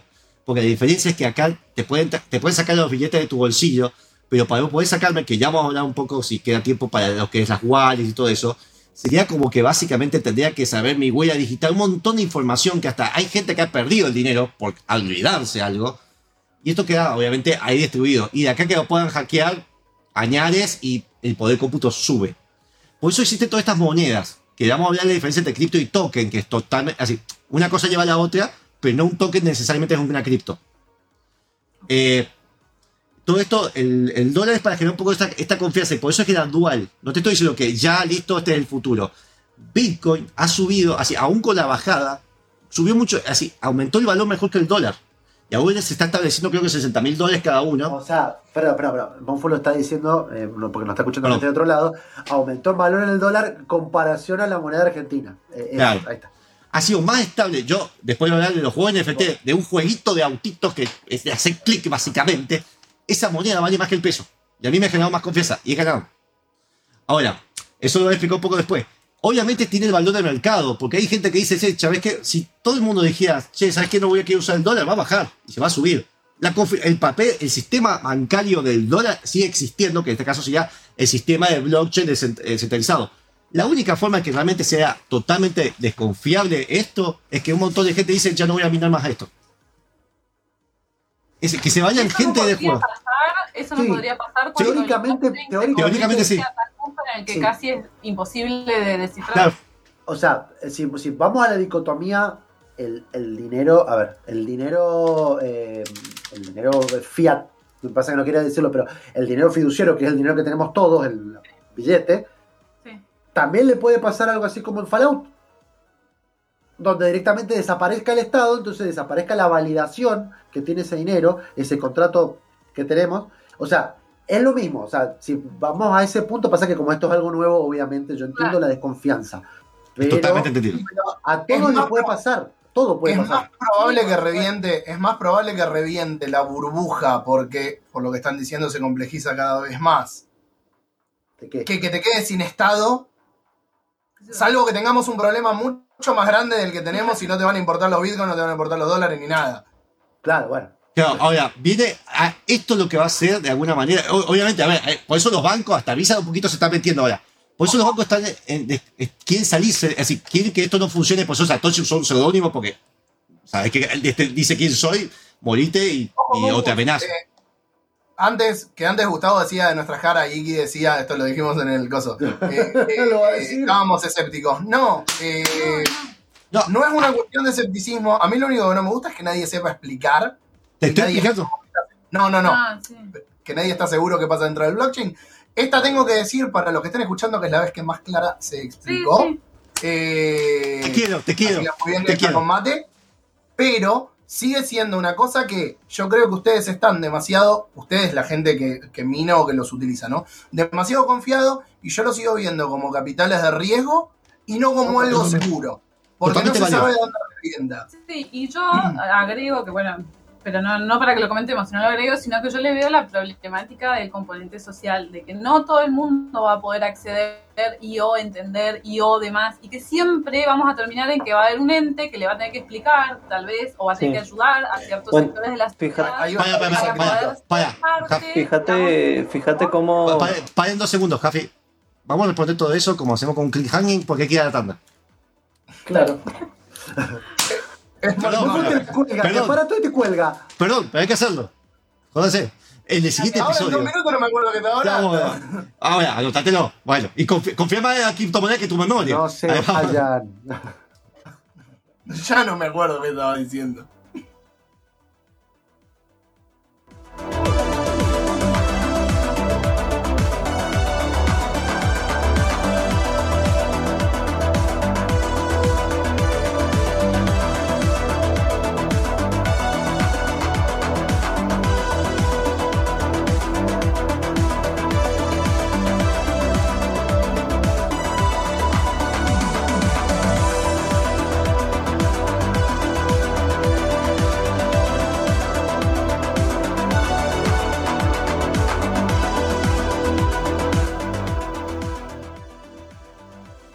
Bueno, bueno, ahí habilito de nuevo y.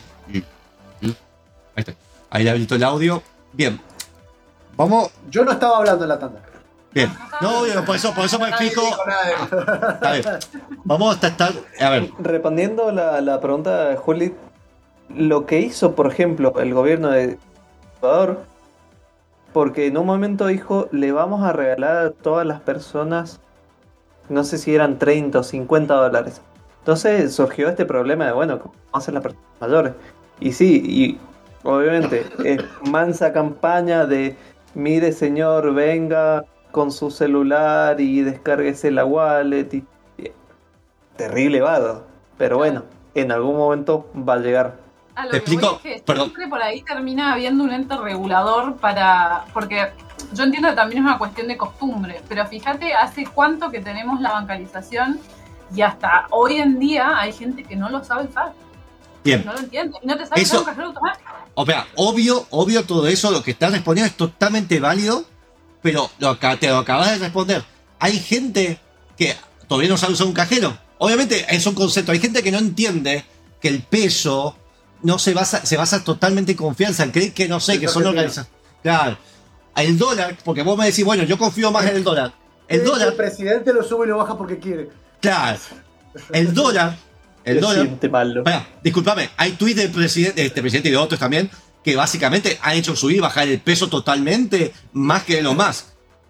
Y lo más, ¿qué pasa? Dijo eso, bajó, pero los que están, que entienden este sistema, Ah, sigue ah, estando en el ver, sistema. Entiendo, entiendo lo que fue Chacho, pero es verdad que eso, y eso resta completamente la confianza, sea una cripto, sea una moneda eh, física. Un- una pelotudez que te diga un presidente, sea el presidente que sea, si te baja la, baja la confianza en el país, se te va a hacer que la moneda se te vaya a la mierda y el dólar se te vaya al carajo. Ahora, hay, una, hay algo que tenemos que analizar de todo esto, que Un tema de marketing. nosotros dijimos varias veces, que Elon Musk tuitee, eh, en realidad, y no tiene que ver, por eso, por, por eso yo creo que todavía estamos en el punto, digamos, evolutivo de ver esto como una inversión y no como algo que, eh, que evidentemente todo lo vamos a basar en esto.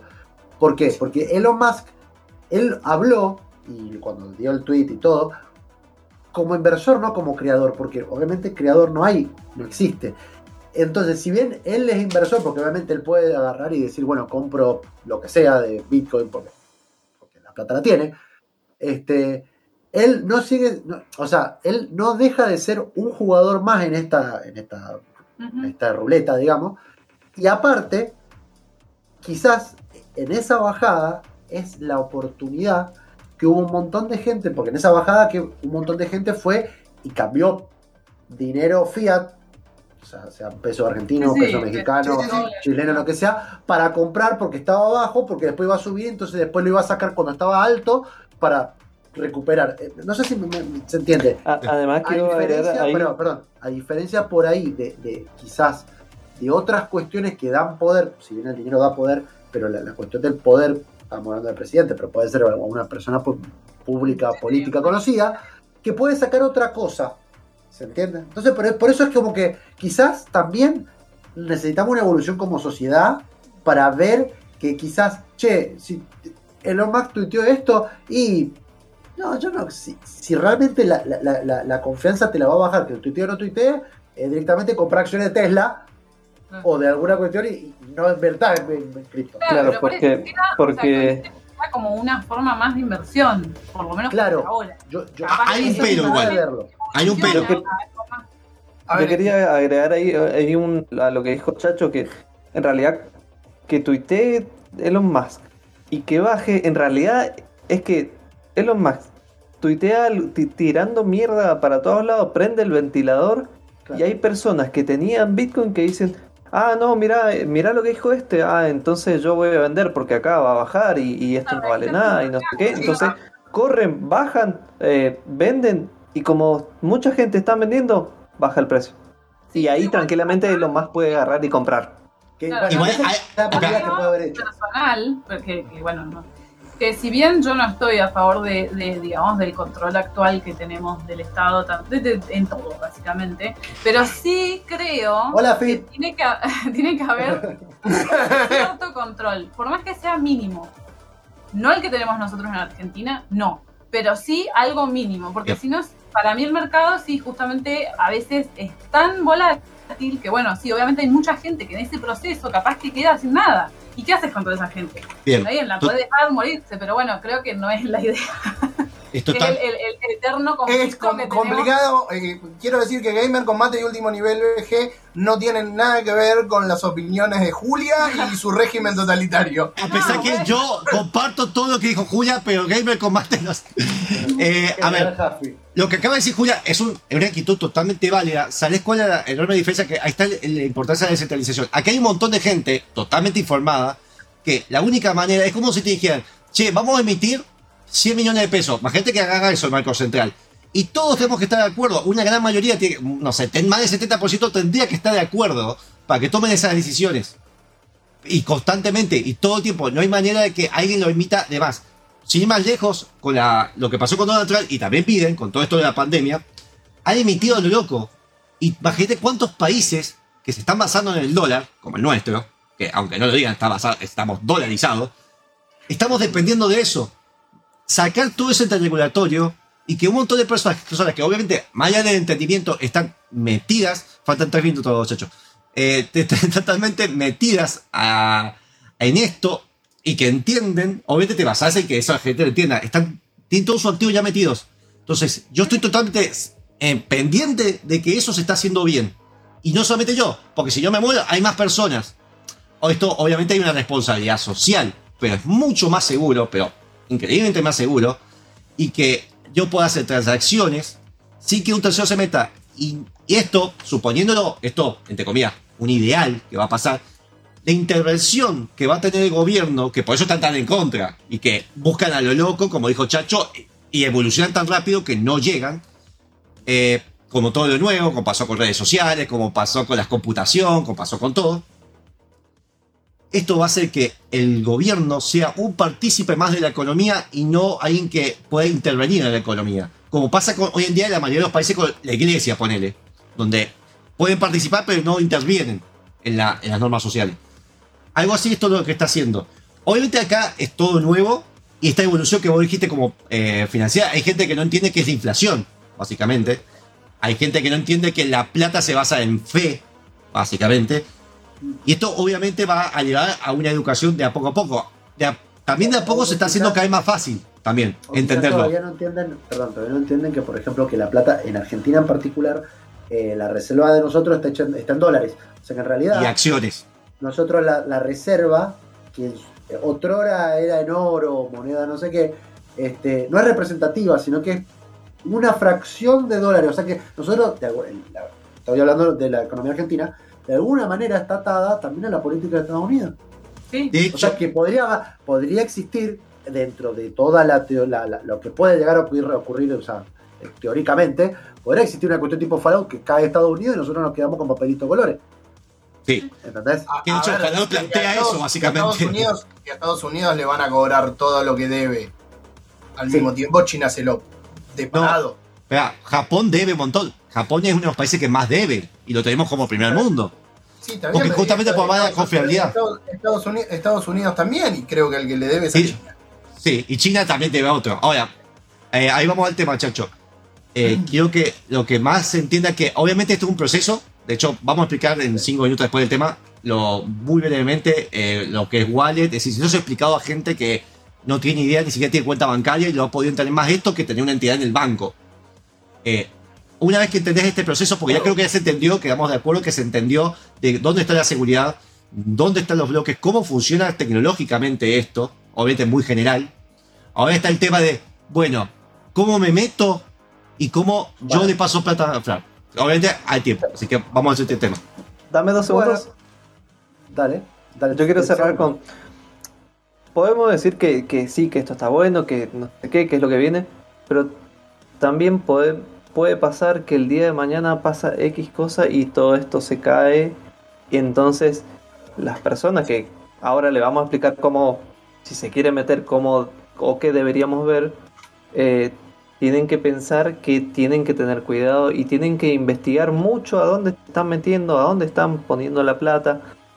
Básicamente porque es el- una seguridad, es como decir, yo pongo la plata en el banco A o en el banco B, a ver y cuál es cada uno. Así que Ustedes no tienen toda la plata en dólares.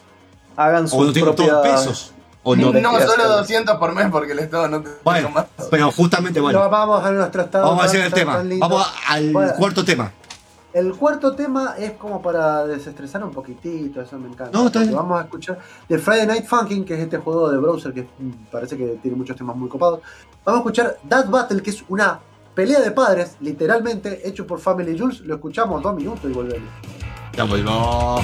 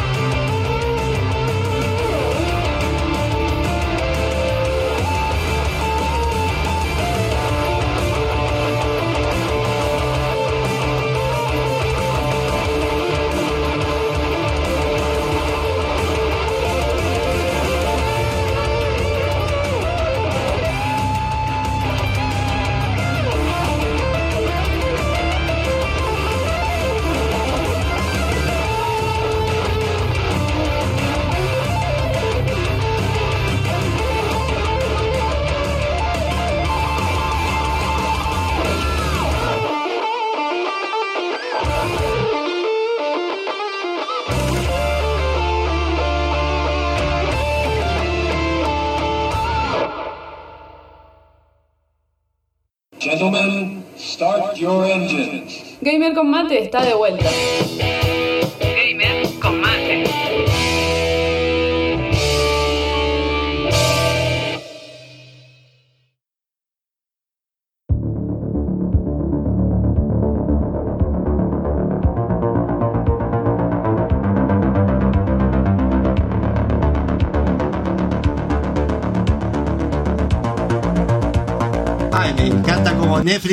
Met- eh, como Twitch me mete publicidad sin avisarme.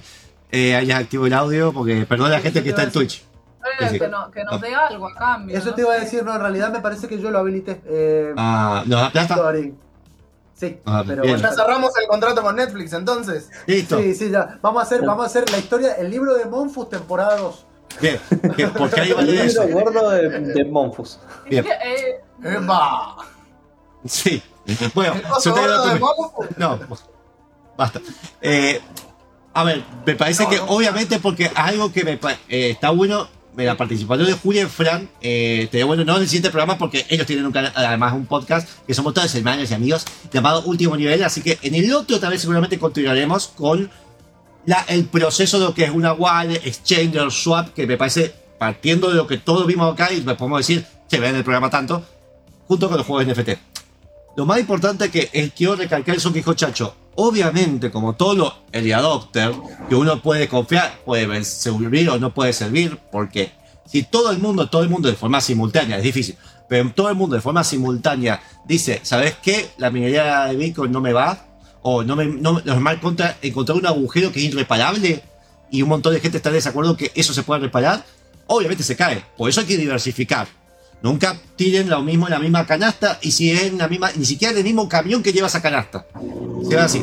Por algo, que lugares que después voy a hablar con hablar de los juegos NFT, países como son eh, las Filipinas, las Filipinas, eh, o países como Argentina y demás, son los que justamente más están fomentando esto, porque son gente que ha pasado todo este quilombo, entiende la inseguridad y hemos tenido que ser forzados de alguna manera. Hay cosas que no puedo decir, obviamente, que cómo se transacciona con esto por un tema de que, hola señora FIP, pero... porque... No, no, y porque- no, y más allá de eso, perdón, más allá de eso me parece que también está muy bueno por parte del disclaimer que hicimos al principio también. Tiene que ver con que, claro, llega un punto, siempre vamos a llegar al mismo punto. ¿Qué confianza vos le tenés a lo que estás haciendo o lo que vas a hacer? Porque estamos hablando de dinero. Este, y bueno, obviamente eso es completamente personal y yo decirte, che, confía en esto porque está bueno, ¿y quién soy yo para decirlo? Es como decir, che, confiemos... Con- Ahí está el link de referido, sí. Vamos a poner, eh, hay que poner el link de referido. Eh, el chacho le puedo decir, por ejemplo, les dice, che, invirtamos en este terreno de un barrio privado que va a crecer. En venta Eh, granizada. En venta hijo. agua- Qué rico la venta granizada. Pero fuera de. eh, fue- sí, fuera de eso, obviamente son consejos y que, a ver, todo el mundo te decía, metámoslos en Japón en inmuebles porque explota. Llegó los años 90, burbuja financiera. Metámoslos en los inmuebles en 2008, explotó todo. Esta Eh, subida bueno, baja. eso era lo que hablábamos con Julia hoy. Ahora, esto pasa, Julia, comprar dólares y el dólar viene bien y dice, empiezo a tirar dinero a lo loco, Estados Unidos quiebra todo, ¿y qué pasa? Sí, o sea, queremos, o sea, podemos, digamos, concluir que en realidad eh, todo, to- cualquier elemento dentro de la economía es inestable, cualquier inversión puede o no ser de riesgo, eh, pero lo que yo le decía a Chacho en el corte, que lo que está bueno de lo que hemos charlado hoy, además de explicar desde lo básico, sino también aclarar constantemente que, bueno, eh, hay que saber, tengan cuidado, fíjense, considérenlo una inversión como es invertir, como decís vos, eh, a lo mejor un emprendimiento inmobiliario que puede salir como puede que no. Yo digo Eh, probar de a poco. porque Lo que, yo, lo que yo le contaba era esto de que, bueno, muchas veces vos ves gente en Instagram o en cualquier red social hablando del tema y diciéndote metete y mete plata y hace esto y que eso. Y no, o sea, tiene que ser de forma responsable, como vos de forma responsable tenés que decir, bueno, me voy a meter en justamente, no sé, en ser, en comprar acciones en X lugar. O sea, siempre Claro. Pensando en eso. Excepto la única excepción a, to- a la regla que acaba de decir Julia, que estoy completamente de acuerdo, es que se metan en gamercombate.com. Ahí pueden seguir todos nuestros programas, artículos, de, las reviews, artículos de opinión y todo lo que hace Fran, lo que hace lo, lo que hace Petro, eh, todo lo que hacemos nosotros está todo sintetizado ahí y si no por nuestras redes sociales. Y te tengo una actualización. La semana que viene, ya lunes y probablemente miércoles, van a poder leer la review de Call of Duty Vanguard, que lo estoy terminando esta noche, y la de Raiders Republic. Vamos a convertir la- los primeros artículos de Fran, se van a convertir en NFT y los vamos a subastar. Y va a ser dueño de ese artículo. Te voy a explicar en otro programa qué es todo eso porque se puede hacer ¿Por qué no? En los jueguitos no... no- me cabe, pero en mis reviews está bueno. Pero la Y platita aparte, bien. Bueno, recuerden, recuerden, muchísimas gracias. Antes de hacer el sorteo, quiero agradecerle a los chicos de a Fran y a Julia que estuvieron acá. Eh, recuerden que, bueno, pueden seguir de hecho a Fran porque va a estar streameando Call of Duty Vanguard a la terminación de este programa. No, no, No, vamos a no, estar no, no, no. Vamos a estar los dos streameando, vamos a streamear. Ah, Les dimos a porque elegir, como no son manos, como van a usar una mano cada uno. Eso. Ah, Por ahora, por ahora va ganando el Zombie Side My Neighbors. O sea, Sí. Ah, nos vamos a medir 750 veces, una trae la otra. Se lo van a comer los zombies. No lo jugué nunca. Lo Es re divertido. Cuando salió en PC y dije, lo re tengo que jugar. Y como estoy hasta las bolas de review, me olvidé que lo había comprado. Y dije, bueno, este es un juego para jugar con Julia. Así ¿Tiene, que. tiene continuo infinito? Es re divertido. Bien. Este, Eh, bueno. finalizando, perdón, finalizando todo esto, es bueno que entiendan las analogías, busquen ejemplos claros del día a día que se puede totalmente hacer, se puede explicar con papel y lápiz, y entiendan que obviamente hay conceptos que no hace falta que sepan tan, tan de fondo, y esto va a ser algo progresivo. No digo métanse ya y apuesten a todo lo que venga, porque no hay que hacerlo como dijimos 20 veces. Pero lo que tienen que apostar es el sorteo que vamos a mostrar, porque el ganador es 100% seguro que va a ser. Eh, sí, eh, de hecho, bueno, quiero, quiero resaltar, bueno, muchas gracias a todos los que nos están siguiendo por, por Facebook, so- sobre todo por Twitch. Este, de hecho, Carrie Berserker dice que una de las cosas que hizo fue invertir en Herbalife para bajar de peso y engordó el doble. Todas mentiras. No sé qué tenía que ver, pero no importa. Yo, lo, tenía que, yo lo tenía que mencionar. Eh, estamos Es sorteando. una inversión. Sí, estamos, estamos sorteando, sé que todos los que invirtieron tiempo en escucharnos hablar de estupideces y de criptos y de cosas que no existen eh, y de confianza que no hay, se pueden haber ganado un juego que se llama Baba is You. eh, Baba es, creo que es la bruja de los rusos. eh, Vos sos la baba. si fuera el- El Baba Claro. Yaga. y Baba, Baba Yaga, y Baba Yaga is You. Pero Baba Yaga no era, también le decían así a John Wick. Bueno, eh, no importa. Pues el, el hombre de la bolsa. Acá tenemos, sí, acá tenemos a cuatro personas que estuvieron eh, participando. Eh, por ejemplo, Coño Botella dice que el Eurotrack Simulator 2 le gustaría que toda la plata se Iván, pase a la vida real. El Iki dice que le gustaría cambiar su plata de Sea of Thieves, así se le soluciona todas las deudas y saldría Así a piratear en serio. Así el juego realmente Este- funciona. ¿qué? Sí, sí, a ver si lo hacemos interesante por alguna. Bueno. Lucas Far nos dice que en Fortnite, sí, ponerle que en realidad es al revés. En Fortnite funciona al revés. Vos le metés plata, lo convertís en pavos y la gastás. Eh, y Pero si vos metés los pavos y después lo transformás en plata que sacás, es como un fondo de inversión o algo parecido. Sí, salvo que seguro, seguro que hay una comisión porque Electronic Arts hace esas cosas. Eh, Y hay la noticia, eh, perdón, no, de Epic, Epic. Y la, la noticia que me faltó decir hoy es que justamente Electronic Arts anunció hace unos días que se va a meter en los juegos NFT. Voy a explicar qué explicaría eso. Bueno, y. Carrie Berserker dice que también le gusta, bueno, que debería ser GTA V porque es muy fácil ganar dinero en ese juego. Bueno, yo Sí, voy a randomizar para, ¿no? que, sí, para que salga el ganador del día de la fecha es Lucas Farnos. Lucas Farnos que nos contactó por Facebook, este, le pedimos que por favor nos mande Ah, un mensaje. mensaje. privado, así le podemos facilitar el código y se puede llevar el juego del día de la fecha. ¿Por qué? Porque a veces usted, lo- el perfil privado y demás nos conviene que nos mande un mensaje porque a veces porque tiene perfil privado no podemos contactarlos. Así que manden el mensaje, si no pasaría el segundo que Chacho dejaron anotado, mandarme un- una imagen para que no pase de otra vez. Eh, Eh, bueno, sí. Eso. Infórmense. No se tiren cualquier cosa. Si se tiran para probar, obviamente un par de dólares un par de, pues, si pueden conseguir. Vamos a explicar en otro programa cómo pueden meterse esto de a poquito, de forma segura, y cómo esto va a involucrar los videojuegos, lo que no podemos hablar mucho hoy, porque esto tiene un impacto totalmente inmediato a los videojuegos de acá a 5 años y de acá al 2020. Hay planes hasta el 2030, por lo menos anunciados. Bueno, Eso. Mofu quería hablar de todo eso y yo quiero agradecerles a todos, gracias a Jafi por eh, traernos su sapiencia siempre, siempre con la cámara de abajo para que se le vea más barba de la que realmente tiene. Eh, Sí, por favor, Muy sí. importante. Bueno, Muchas y- gracias.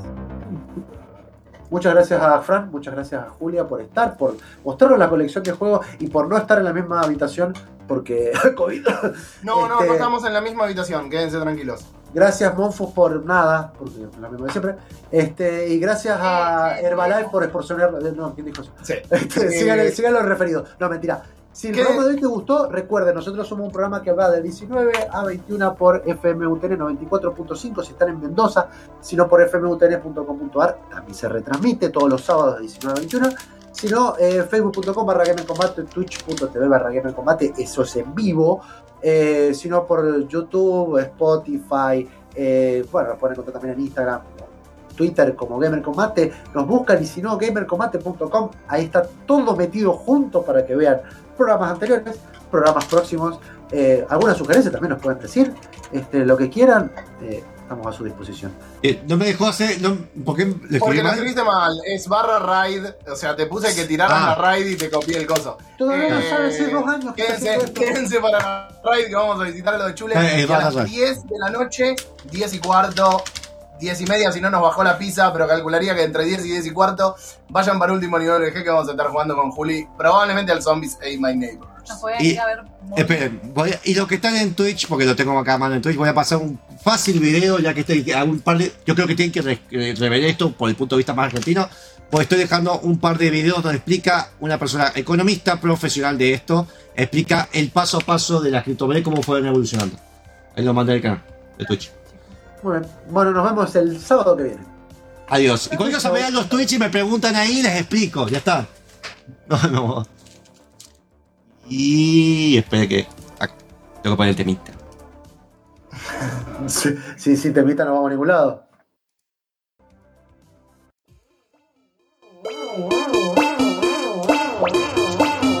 Hola amigos, mi nombre es Leonel Campoy. Si el programa Gamer con Mate te gustó, el próximo te va a encantar.